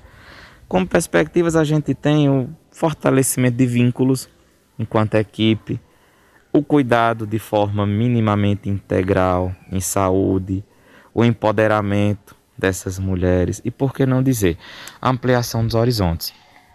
Com isso, é importante que a gente pense que estamos vivendo tempos de pandemia, devemos garantir a proteção dessas mulheres, insistindo pelo uso contínuo de máscaras, álcool em gel, durante todo momento em que nós estamos entre pares, é tomada as devidas precauções e sempre priorizando o espaço que eu não vou dizer alternativo, mas um espaço que é indispensável do aparelhamento físico da estratégia da família. É, o local onde esses encontros acontecem é ao ar livre, justamente para nos dar o recado desse nosso pertencimento e dessa nossa boa relação entre pares. Com isso, é importante que os bons retornos sejam dados, as avaliações não param e fica o nosso abraço, a nossa gratidão e até o próximo encontro. Forte abraço, até mais. Grande abraços para o Dr. Olivandro Olive, José Olivandro, Ol, José Olivandro Duarte de Oliveira, perdão, é, doutor. o doutor que falou sobre a gestão de cuidados, né? Importantíssimo, principalmente nesse, nesse tempo que vivemos, né, doutor? Ele que é médico atuando na estratégia de saúde da família e também plantonista na atenção secundária em saúde lá na cidade de Triunfo, na Paraíba. E a gente agradece demais a sua participação, sua colaboração aqui, é, doutor. E esperamos, né, é, mais vezes aqui no nosso programa. A gente estenda aí o é, reforça, né, o convite aí para estar tá mais vezes aqui nesse espaço, né, que é sempre para a gente trazer é, boas informações, informações úteis, né, para os nossos ouvintes. Vamos de abraços aqui, mais abraços, né, Erika, lá para a turma do da UBS Mutirão 1 Cajazeiras, lá na Paraíba. Uh, as ACS, a Sandra Honório, Edinalda, a Kátia, a Gisélia, a, o Cícero da, das Lages, né? Das Lages. E o Gletson. Também temos mais pessoas lá que compõem a equipe. Deixa eu só virar aqui a página. A enfermeira Daiane, a técnica de enfermagem, Dona do Carmo, auxiliar de serviços gerais, Dona Gorete e também a Leia, né? Todo esse pessoal aí tá na escuta do nosso programa e a gente agradece demais a sua audiência. Temos, temos, mas fala é, agora encerrando o segundo bloco, vamos ter a fala da Maria Tereza Brito Mariotti de Santana, né? Ela que é enfermeira e professora da U FBA, né, Universidade Federal da Bahia, ela que é lá de Salvador, da Bahia, está aqui com a gente. E o tema da fala da Maria Tereza, uh, o acolhimento com escuta sensível pela dinâmica dos sentidos orgânicos, né? Lindo tema que eh, vai ser uh, tema da fala da professora né, Maria Tereza Brito Mariotti. Seja bem-vindo aqui ao nosso programa. Muito boa tarde. Olá, estou aqui a convite da Rádio Literária Carrapato. Meu nome é Maria Tereza Mariotti. Moro em Salvador. Trabalho na Universidade Federal da Bahia na Escola de Enfermagem. O meu trabalho é prestar o cuidado de enfermagem, ensinar e pesquisar esse cuidado. Uma das disciplinas que ensino, o nome é Cuidado Transdisciplinar do Corpo como Consciência e as Práticas Integrativas e Complementares em Saúde. A sigla é Cuidadoteca. É uma disciplina optativa do curso de graduação em enfermagem, ofertada todo semestre desde 2010, com apoio da Pró-Reitoria de Extensão da UFBA.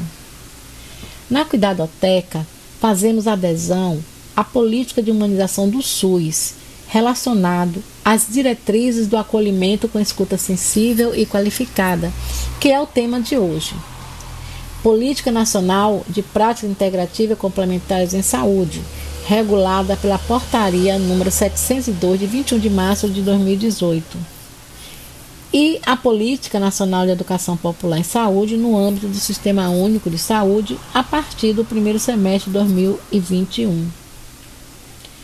Fazemos a adesão às políticas do Ministério da Saúde para o desenvolvimento de uma inovação tecnológica de processo que possui três pilares de sustentação científica. O primeiro pilar é a fenomenologia de Merleau-Ponty do corpo próprio como experiência existencial na intencionalidade do eu sou. O segundo pilar é a racionalidade biomédica da neurologia dos sentidos orgânicos, tato, visão, audição, olfato e paladar. E o terceiro pilar é a saúde e saberes socioculturais e populares do cuidado disciplinar, interdisciplinar e transdisciplinar. Aderindo às políticas do Ministério da Saúde, sincronizando com a tese defendida para a obtenção do título de doutor, a inovação tecnológica de processo da cuidadoteca possibilita o ensino dos estudantes universitários a cuidar de si para cuidar do outro. E de que forma né, eles fazem isso? Pelo desenvolvimento de noções e habilidades básicas em prática integrativa e complementar de saúde. As plantas aromáticas e as ervas medicinais, que está relacionado ao sentido do paladar. A permacultura, relacionada ao sentido da visão. E aromaterapia, relacionada ao sentido do olfato. E a reflexologia, relacionado ao sentido do tato. Também possibilita o ao estudante, além de cuidar de si para cuidar do outro, o aprendizado na organização do laboratório de habilidades em prática integrativa e complementar de saúde para atendimento aos estudantes universitários, docentes, usuários do SUS e a comunidade externa que reúne pessoas com média e alta vulnerabilidade social. A disciplina da cuidadoteca utiliza metodologias ativas a partir da indissociabilidade de ensino, pesquisa e extensão e estabelece articulação entre universidade, serviço e comunidade, o que caracteriza uma disciplina com atividades curriculares na comunidade. Podem se matricular Nessa disciplina, estudantes de vários cursos da UFBA, enfermagem, medicina, fisioterapia, farmácia, nutrição, bacharelado interdisciplinar em saúde, entre outros. É uma disciplina muito especial para mim por ter sido o produto do doutorado que fiz na Universidade Federal do Ceará, que fica em Fortaleza. O tema de hoje é o acolhimento com escuta sensível pela dinâmica dos sentidos. Já ouviram falar nisso antes desse nosso encontro? Para muitos será uma novidade. Vamos lá? Atenção, aumente o volume e venha ouvir. O tema é o mesmo que ensina aos estudantes da UFBA, que se matriculam na disciplina Cuidadoteca. Qual a necessidade de fazer o acolhimento com escuta sensível? E a pergunta remete a outra. Quem ainda não passou por uma crise existencial? Então, essa crise existencial provoca angústia e ansiedade, melancolia e inquietação exposição a risco de desenvolver vícios com consequente perda do sentido da vida. Torna-se um estranho para si mesmo e aos seus semelhantes. Adquire enfermidades física e mental das mais diversas. Daí a necessidade de se fazer acolhimento com escuta sensível. A inovação tecnológica de processo do acolhimento com escuta sensível pela dinâmica do sentido, para que serve? Preparar pessoas que se coloquem à disposição de fazer uma escuta sensível e qualificada para auxiliar aquelas que estão em dificuldade e que por si só não conseguem sair-se bem na aventura que é resolver seus problemas e até mesmo viver. A inovação tecnológica de processo do acolhimento com escuta sensível pela dinâmica dos sentidos, o que é? É uma linguagem não verbal. É perceber o que está não está sendo dito, o que é apenas sugerido, o que está oculto, o que está abaixo ou acima da superfície. Ouvimos com nossos ouvidos, mas escutamos também com nossa pele, nossos olhos, nosso coração, nosso pulmão e vísceras, com nossos sentidos orgânicos do corpo próprio na intencionalidade do eu sou. Inovação tecnológica de processo do acolhimento com escuta sensível pela dinâmica dos sentidos. Onde é feito?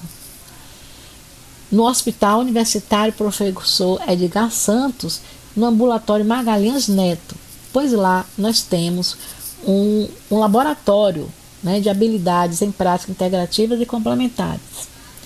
Também fazemos na paróquia Santana do Rio Vermelho e esses dois locais fazemos de forma presencial. Porém, foi suspenso a partir de março de 2020 por causa da pandemia da Covid-19. Até o momento, ainda não fomos autorizados a retornar presencialmente a esses ambientes. A inovação tecnológica de processo do, do acolhimento com escuta sensível pela dinâmica dos sentidos, onde é feito na pandemia, em 2021, foi estabelecida uma parceria com a ProEx UFBA e a Articulação Nacional da Educação Popular em Saúde, a NEPS Nacional, para atender o programa SUS nas ruas e a Cuidadotec e a NEPS estão juntas atendendo no formato online. Como posso ser acolhida e receber as PICs? Pedi o agendamento pelo e-mail cuidadoteca.ufba enviar mensagem pelo Instagram Cuidadoteca ou enviar mensagem pelas redes sociais da ANEPS Nacional e ou ANEPS Bahia.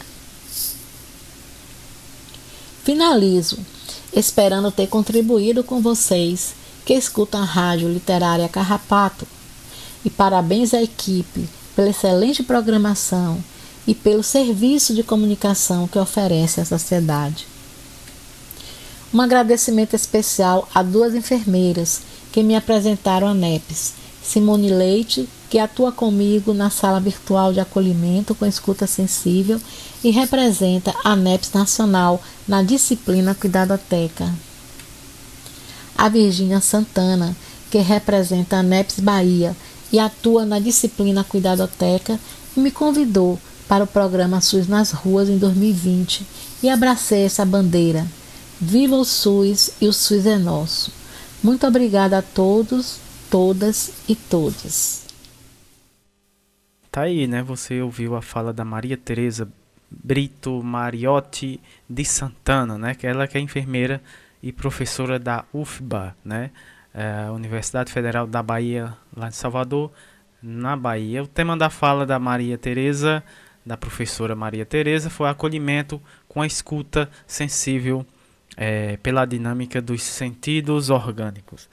Professora é, Maria Tereza, a gente, a gente que agradece né, a sua contribuição aqui em estar tá fazendo parte né, é, da construção é, desse dessa nova dessa nossa programação semanal, né?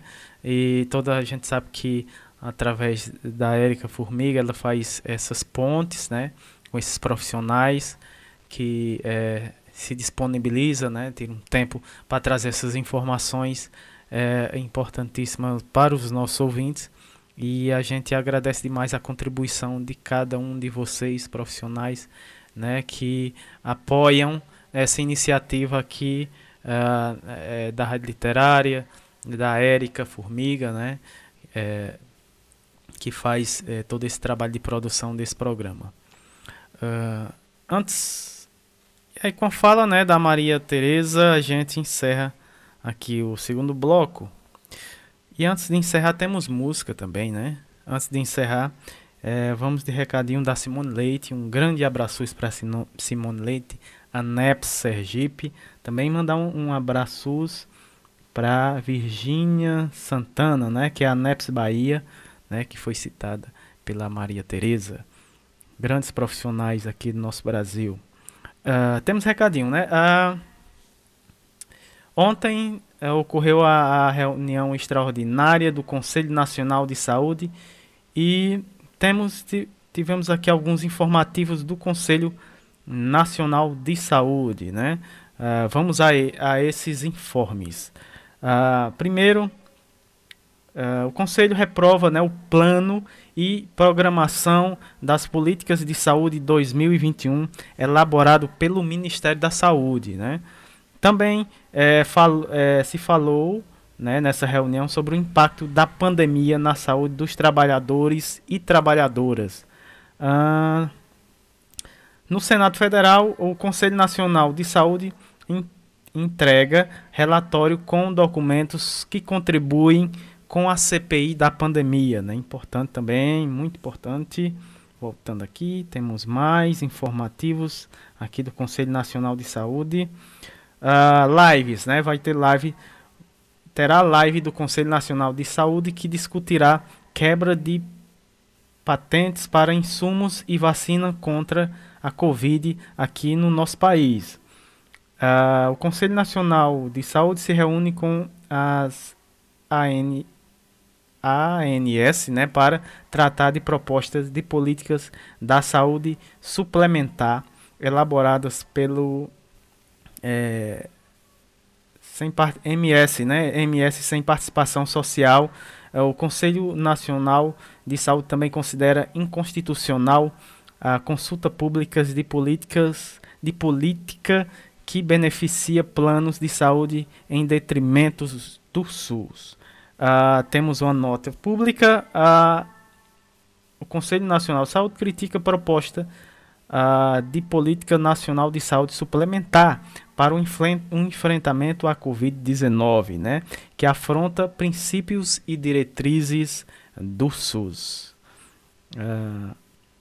esses foram os informativos, né, os assuntos que ocorreram é, que foram discutidos né, durante essa reunião extraordinária uh, do Conselho Nacional de Saúde. Uh, também temos aqui as redes sociais né, da, do, do Conselho Nacional de Saúde. Temos é, o Twitter, também temos o Instagram. Aqui deve ser uh, o Facebook, né? Tudo você quiser é, é, conferir é só procurar Conselho Nacional de Saúde, no Twitter e também no Instagram. Uh, também tem o site, né? É www.conselho.saude.gov.br. Tá aí, né? Mais informação importantíssima aqui que a gente repassa no nosso programa. É, informa, informativo do Conselho Nacional de Saúde. É, são uh, os recadinhos nossa querida Simone Leite. Um grande abraço, Simone. Uh, dando continuidade aqui, encerrando, né? Encerrando o segundo bloco, vamos de música. Próxima música do grupo Ira, né? O nome da música é Flores em Você. Já já a gente volta com o terceiro e último bloco.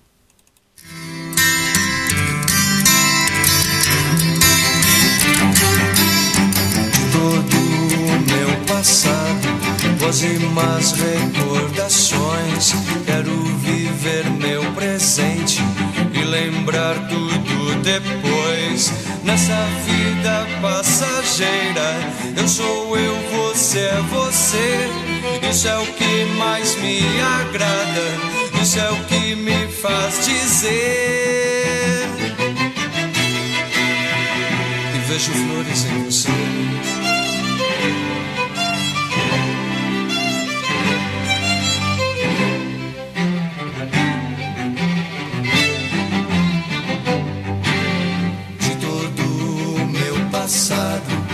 E mais recordações. Quero viver meu presente e lembrar tudo depois. Nessa vida passageira, eu sou eu, você é você. Isso é o que mais me agrada, isso é o que me faz dizer que vejo flores em você. Vejo flores em você. Que vejo flores em você.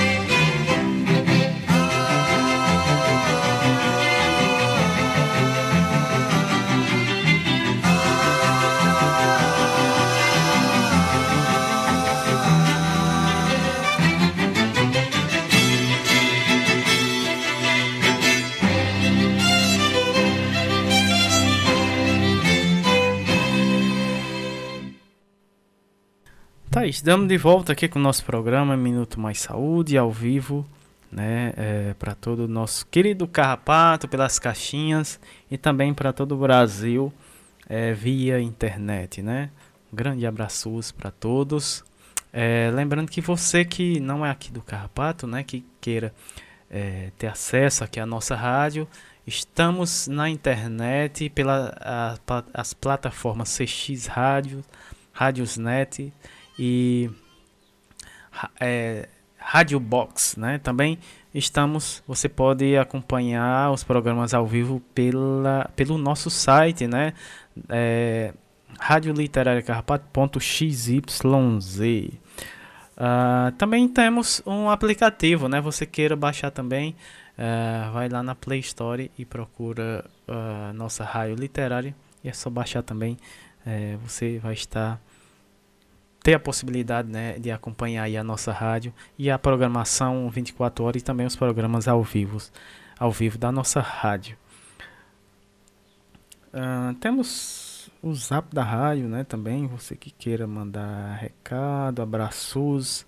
2156 2939, né? 2156 2939. Esse é o zap aqui da nossa rádio que você queira também é, caso mandar alguma pergunta, né, alguma dúvida a respeito dos assuntos abordados aqui no nosso programa. Ah, vamos agora à terceira e última parte aqui do nosso programa, o terceiro bloco, momento arte, cultura, prosa e poesia. E hoje, né, teremos o projeto Prosa RHS, esse projeto que é uma parceria é, do pessoal da Rede Humaniza SUS, grande colaborador, parceiros aqui do nosso programa, da nossa rádio. A gente agradece demais a contribuição deles. E temos o projeto hoje, esse projeto que acontece quinzenalmente aqui no nosso programa. Né? Hoje teremos a fala da Regiane Guedes e também do Dr. Marcel Farias. Né? Primeiro, vamos ter a fala da Regiane Guedes, ela que é nutricionista é editora da Rede Humaniza SUS lá de Natal, Rio Grande do Norte. Né? É o tema da fala da Regiane, uma orquídea no espelho de Jaqueline Abrantes.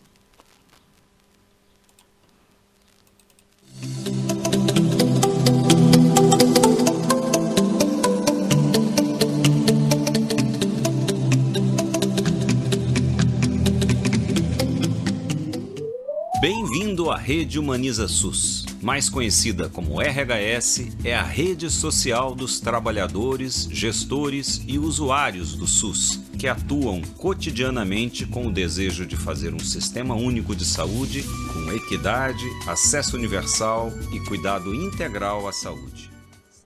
Boa tarde, ouvintes da Rádio Literária Carrapato. Eu, Rejane Guedes, de Natal, Rio Grande do Norte, Compartilho a leitura do post Uma Orquídea no Espelho, escrito pela enfermeira Jaqueline Abrantes em outubro de 2009. O texto, que está na íntegra na rede Humaniza SUS, traz uma história de produção de cuidado e produção de saúde. Saúde para quem é cuidado e saúde para quem cuida. Vamos ao texto.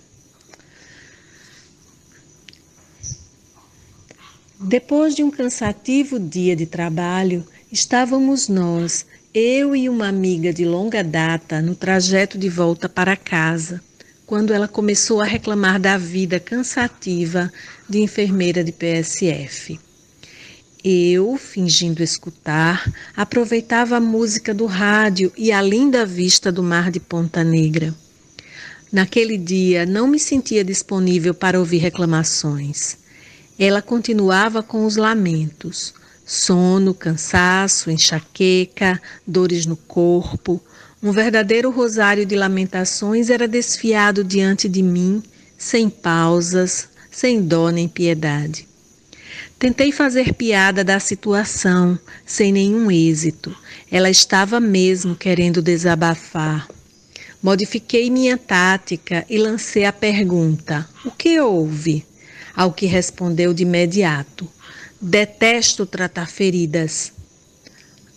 Achei sua fala meio cômica, mas, pelo olhar lançado, vi que a coisa era séria.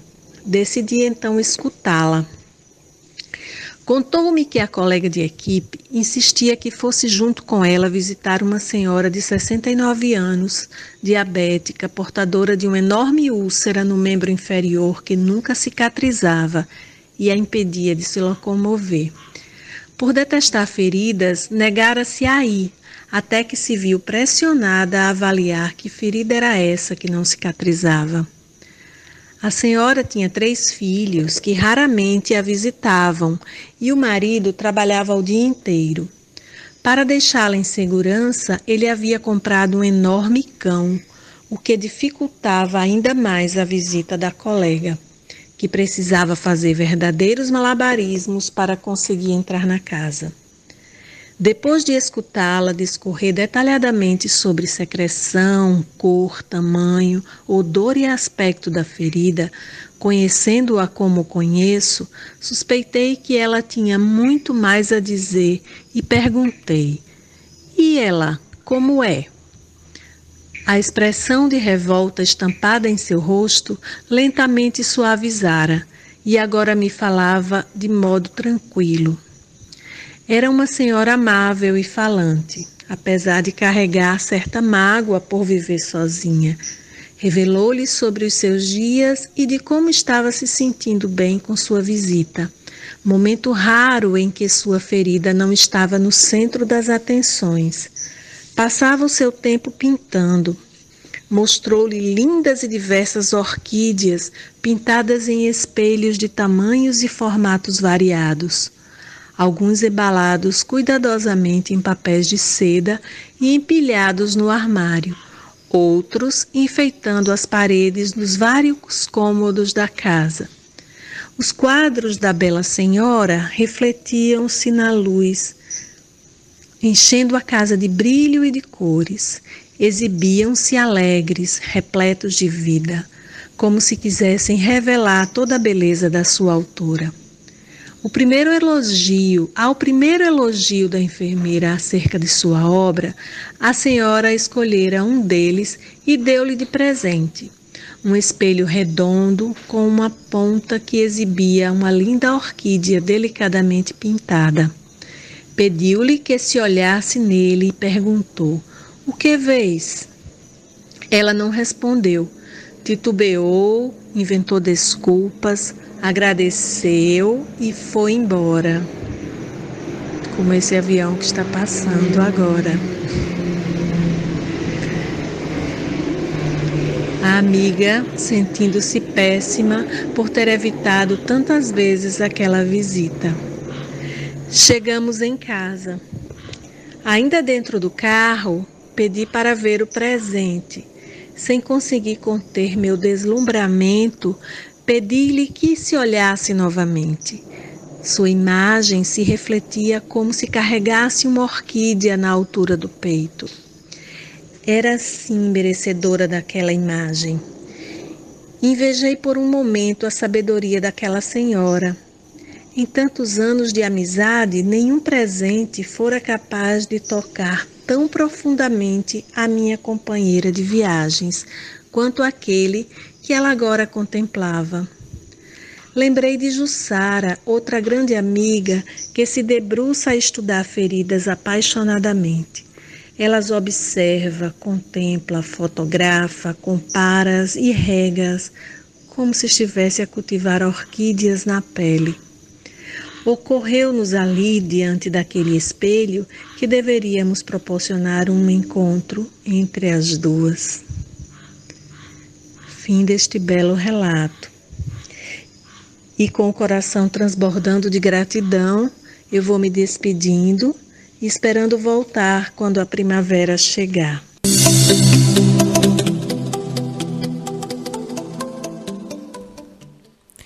Gratidão, Rejane.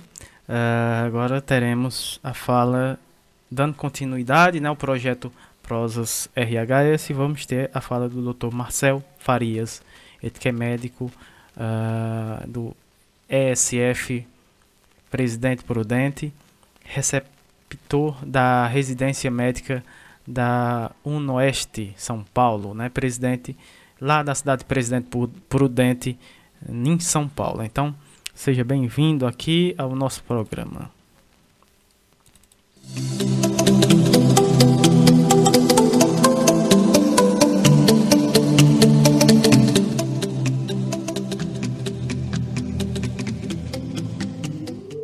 Bem-vindo à Rede Humaniza SUS. Mais conhecida como RHS, é a rede social dos trabalhadores, gestores e usuários do SUS, que atuam cotidianamente com o desejo de fazer um sistema único de saúde com equidade, acesso universal e cuidado integral à saúde. Olá, tudo bem? Érica Samuel. É, meu nome é Marcel, eu sou médico de formação. É, atuo né, na estratégia da saúde da família, né, na cidade de Presidente Prudente, e também sou preceptor na graduação e na residência de medicina. Né? Eu recebo os alunos é, da medicina na minha unidade. É... E quando eu fui convidado para falar né, sobre alguma coisa, né, da, escolhi da rede Humaniza SUS, é, eu fui vendo aqui os meus posts, né? Que não tenho tantos posts igual outros colegas têm, que aqui já passaram, né? Eu é, conheci a rede Humaniza SUS mais ou menos em 2017, 2018, né? E comecei a interagir ali, achei aquilo muito interessante, né? É, e o que as pessoas colocavam lá, né? Além da parte tecnicista que a gente usa, falando de um post sobre uma determinada patologia, e claro que isso é importante, é, principalmente isso quando era ligado a algum afeto, alguma experiência é, que a pessoa passou, ela sendo profissional ou ter sido até paciente, né? E para minha surpresa, é, antes disso eu não conhecia é, nem algum representante é, da rede mesmo, né? E por essa interação, às vezes comentava é, alguns posts, eu ficava muito ligado, né? Mesmo às vezes não fazendo tantos posts, eu fui convidado né, pelo pessoal da rede Humaniza SUS a participar em 2019 numa reunião que nós tivemos né, para comemorar os 11 anos de, da rede, né, dos seus 40 mil usuários. Né, foi feita numa casa lá na cidade de São Paulo, foi maravilhoso o encontro, né, conheci é, pessoas de outras áreas, né? É, cada uma com seu diferencial e, e sua representação e sua experiência, né? Mas todo mundo tinha um bem comum que era ser ativo, né? E protagonista de alguma coisa no seu segmento, né? E eu fiquei é, surpreso por ter sido escolhido porque não foi baseado na quantidade, né, e sim pela interação que é, naquele momento eu tinha na rede Humaniza SUS. E então eu estava procurando aqui dentro dos meus posts, tem publicação, é, muitas publicações é, tecnicistas né, de patologias, de saúde da mulher, saúde do homem saúde da criança, é, que eu uso inclusive para os alunos, estimulo os alunos, né? É, eu tenho, né? Quem está acostumado a entrar na rede, a gente recebe cinco votos, né? E vamos para a página principal. Geralmente fica 10, 8, 10, 12, às vezes 15, já vi 16 votos por post. Isso é o, é o normal, né? E também, para minha surpresa, eu tenho um post, né? Nunca é, vi tanto. Eu tive 25 votos. E ele não era um post tecnicista. Só que ele tinha uma coisinha que eu coloquei aqui que talvez tenha chamado a atenção das pessoas, né? Que é um pouco de afeto, né? Uma pitada de afeto hoje em dia muito usada como humanização. Né? Inclusive, é,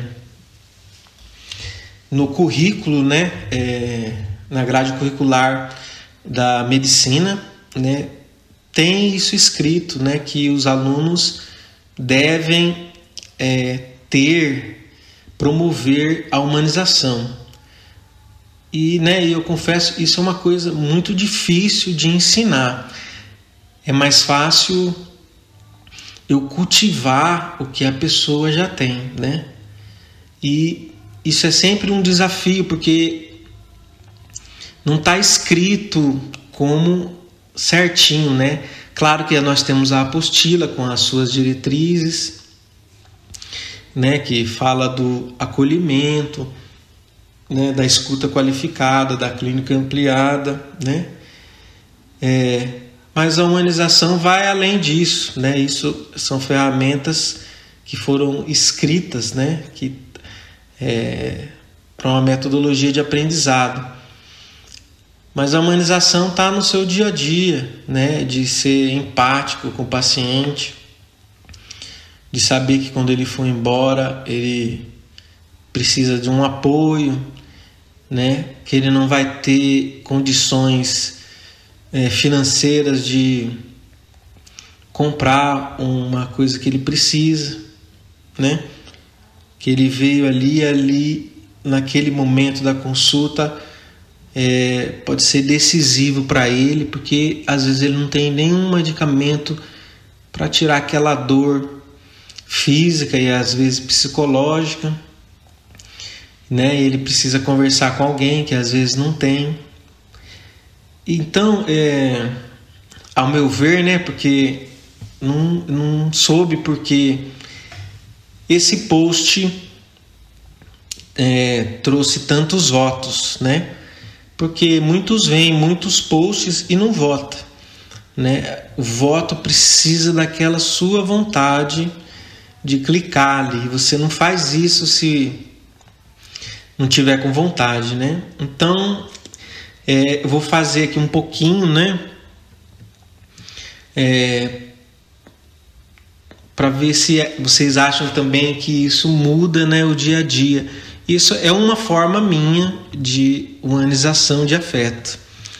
E aí foi uma música, né, que uma música já muito tocada. Eu decidi naquele momento colocar nesse post essa música porque foi é, o que eu senti naquele momento, né? uma felicidade, é, uma alegria de encontrar um lugar, né? um espaço que falasse de humanização e eu poderia usar aquilo, inclusive, para os meus alunos. Né? E o título dela dessa música chama Frisson. Então vou cantar um pedacinho aqui, tá?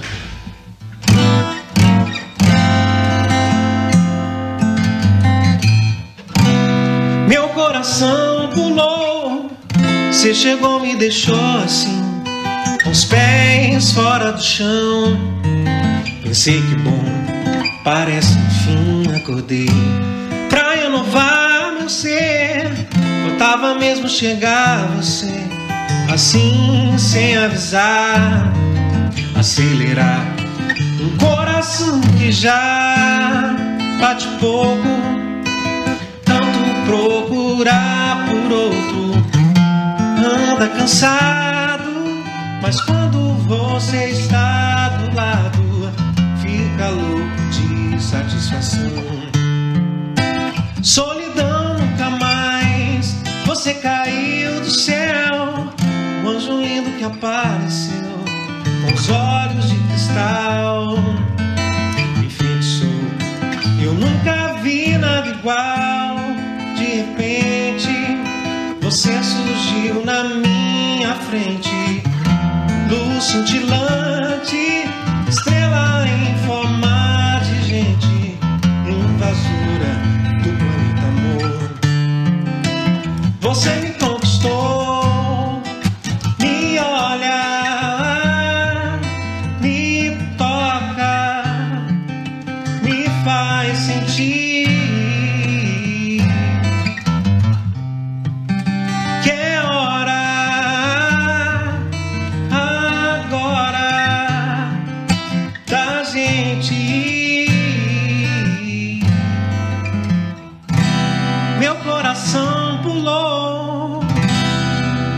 abraço, Érica e Samuel. Obrigado.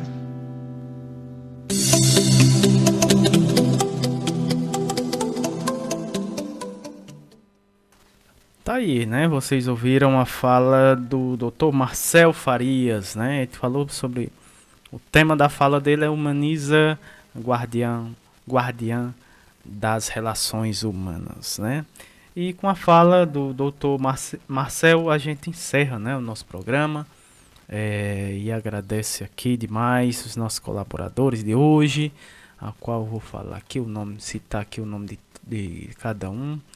Primeiro, agradecendo demais a participação da Andresa Maia, também uh, da Glaudes da Costa Lima Sucupira, da Fabiola Santos da Silva, também agradecendo a participação da Etna Thaís, uh, do José Olivandro Duarte de Oliveira, uh, Maria Tereza Brito Mariotti uh, de Santana, agradecendo demais a participação aqui no nosso programa. Também agradecendo a Regiane Guedes uh, e ao Marcel né, Farias. Uh, grato, grato a todos que nos ajudaram a fazer a programação de hoje. Muito bacana, o programa foi muito bom hoje, né? Agradecendo também a audiência de todos que esteve com a gente né, nesse encontro, nesse carrapateado, né? Ah, que já faz parte aqui do nosso programa, né? Vamos carrapatear. É, antes de, de ir para os abraços aqui dos nossos ouvintes, ah, no começo do programa eu falei sobre o a criação do Museu Rural, né? Lá no Machil das Palmeiras, se eu não me engano, dia 16 de maio foi a data de criação de mais um importante ponto de memória aqui na nossa cidade, né? Nossa cidade que é rica é, em cultura, em, em, história também, né? É mais um ponto, mais um ponto de memória criado, né? Dessa vez lá no Baixio das Palmeiras. E o nome do museu ele é em homenagem a dois agricultores, né? Que é o José Sebastião de Oliveira, Zé de Bina e a Maria das Dores Oliveira, Dona Dourinha, né? É, que é o nome do Museu Rural, né? O nome do Museu Rural é José Sebastião de Oliveira e Maria das Dores Oliveira, né? Muito bacana. Aproveitar mandar um abraço para um abraço para todo o pessoal lá do Baixio das Palmeiras. Vamos de abraços aqui pro pessoal que esteve com a gente hoje. É, juntinho, né, com a gente. Nos ajudando aqui a construir, a fazer o programa de hoje. Grande abraços para Patrícia Silva, grande parceira aqui no nosso programa. Da Rede Humaniza SUS, né? Grande colaborador. Também a Simone Leite, Movimento SUS nas ruas, a NEP Sergipe, o professor Ricardo Cecim, lá no Rio Grande do Sul, Lohane Solano, grande colaboradora, Rede Unida, uh, a Graça Portela, Cruz Rio de Janeiro, também aproveitar e mandar um grande abraço para o pessoal da Cruz Brasília, uh, a Rádio Paulo Freire está sempre grande parceira, né, aqui é, da nossa rádio literária e também do nosso programa, com alguns informativos importantes, sempre está cedendo, cedendo aqui para a gente poder estar tá transmitindo aqui na nossa programação. Professor Sérgio Aragaki, né, grande, um grande abraço, que ele não esteve com a gente hoje, mas vai estar é, na escuta do podcast. Uh, Margarida Pereira, Movimento Ela Pode, Doutor Olivandro, que esteve com a gente hoje no programa. Jaqueline Abrantes, também outra grande colaboradora aqui do nosso programa. Um grande abraço. Paula Érica, grande artista. Paula Érica. Vanderleia Pulga, né? Um grande abraço a Vanderleia lá em Passo Fundo. Eu ver quem mais, pessoal lá da UBS multirão, né? Lá na Caja, em Cajazeiras, cidade de Cajazeiras, Paraíba. As ACS, a Sandra Honório, a Edinalda, a Kátia, a Gisélia, também ao Cícero e ao Gledson, né? Temos, tem mais, tem mais gente de lá, né? A enfermeira Daiane, a técnica de enfermagem Dona do Carmo, a auxiliar de serviços gerais Dona Gorete e a Leia, né? Todo esse pessoal que faz parte aí da UBS Multirão lá na zona norte de Cajazeiras, também na escuta do nosso programa. Um grande abraço a essa turma aí bacana. Professor Alcindo Ferla, grande abraços, né, Rede Unida.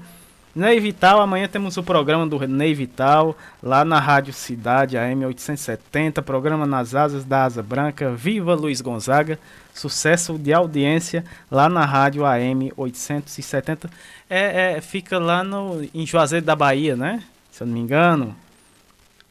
Grande Ney, programa aos domingos, ao vivo aos domingos, às 9 horas da manhã. Hum.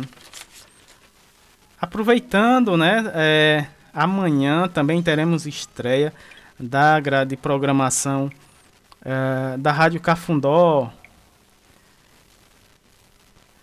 Né, a Rádio Cafundó tá, é mais uma potente rádio é, comuni web comunitária aqui na nossa cidade, né? Se, se construindo, né? Se formando e, e construindo uma maravilhosa grade né, de programação, uh, com programas importantíssimos, trazendo debates importantíssimos. Né? É, e amanhã teremos o primeiro programa de lançamento né, do, da, da Rádio Cafundó e a gente aproveita aqui e convida todos os ouvintes a estarem uh, na escuta né, do programa de estreia. O nome do, do programa é Cultura em Debates em debate, né? É, vai falar, vai trazer é um programa de entrevista, né? É, com, com o pessoal da cultura que fazem a cultura aqui, não só na, na nossa cidade, mas na região do Cariri, né? Ah, esse programa Cultura em Debate ele vai ao ar das 7 horas da manhã, cedinho, né? Das 7 às 9. Antes do programa do Ney é, Vital, você vai curtir aí o programa Cultura em Debate, lá na Rádio Cafundó. Uh, quem são os apresentadores, né? São dois, a Adriana Barbosa e o Anderson Andrade, né? primeiro convidado do programa vai ser o grande Abdoral Jamacaru, grande artista aqui da nossa região, né? Ele vai ser o primeiro convidado aí estreando é, esse programa. Uh, que promete ser muito bacana, né? Cultura em Debate da Rádio Cafundó, nossa irmãzinha aí que está nascendo, né? E a gente deseja muito boa sorte, muito sucesso, né? É, a Rádio Cafundó, você também que quer ouvir a Rádio Cafundó, é só, é só uh, procurar na Rádiosnet, né? Também é só ir na plataforma da Rádiosnet e procurar a Rádio Cafundó para escutar a programação da nossa Rádio Cafundó. Tá iniciando aí, né? Muito bacana aí a iniciativa do pessoal lá do Mutirão, nosso Francisco, né? Todo o pessoal, as lideranças lá do bairro Mutirão aqui na cidade do Crato. Sim, é, exatamente, Érica né? Nossos grandes colaboradores. Manda um alô aí para Dona Nega na escuta. Dona Nega e família, né? Grande abraço, Dona Nega. É, ela que é, tá escutando o nosso programa. Uma honra, viu, Dona Nega, tá, uh, ter você como ouvinte aqui da nossa rádio, nosso programa hoje. Pessoal lá do sítio da Chapada do Muquem, né? Uh, deixa eu ver aqui, tem mais. Sim, junho, né? Chegando junho, né, Érica? Novo tema. Próximo programa é o último, né? Do mês de maio.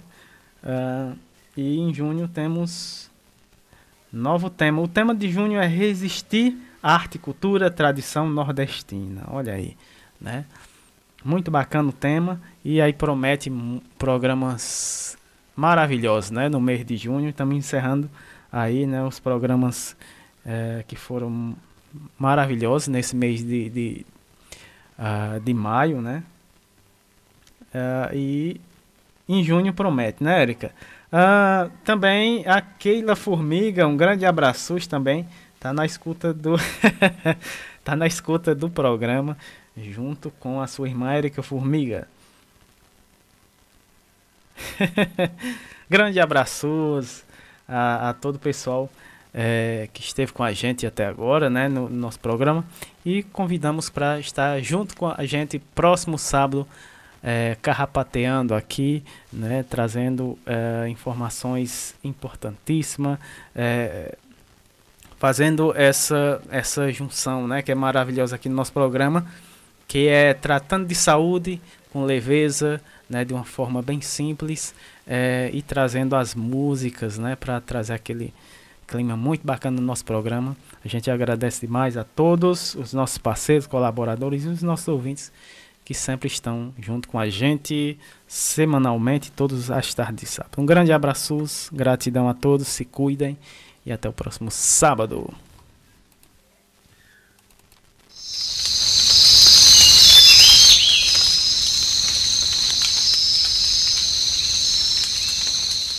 Hey, hey, I, I,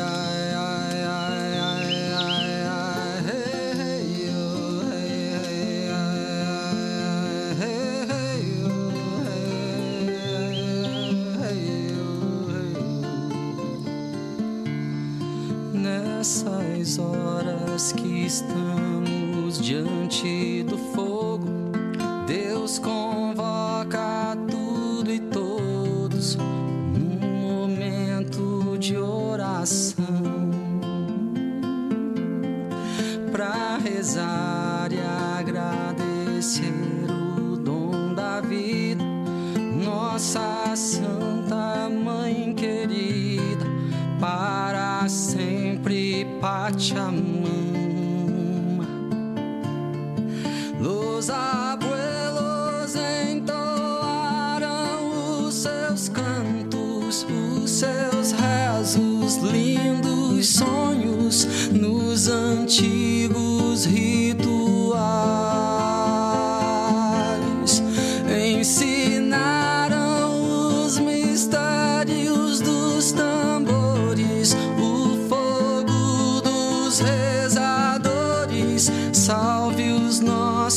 Ancestrais nessas horas que estamos diante do fogo. Deus convoca tudo e todos num momento de oração para rezar e agradecer o dom da vida, nossa Santa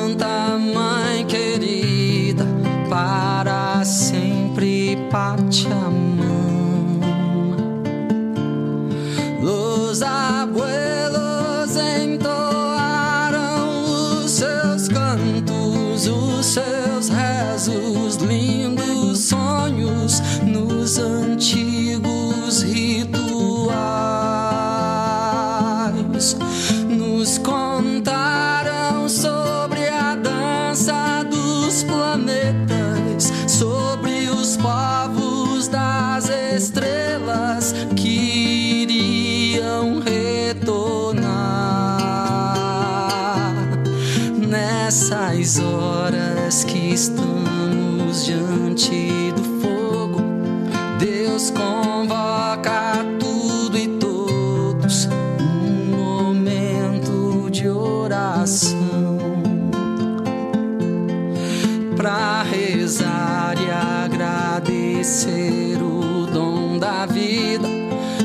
nossa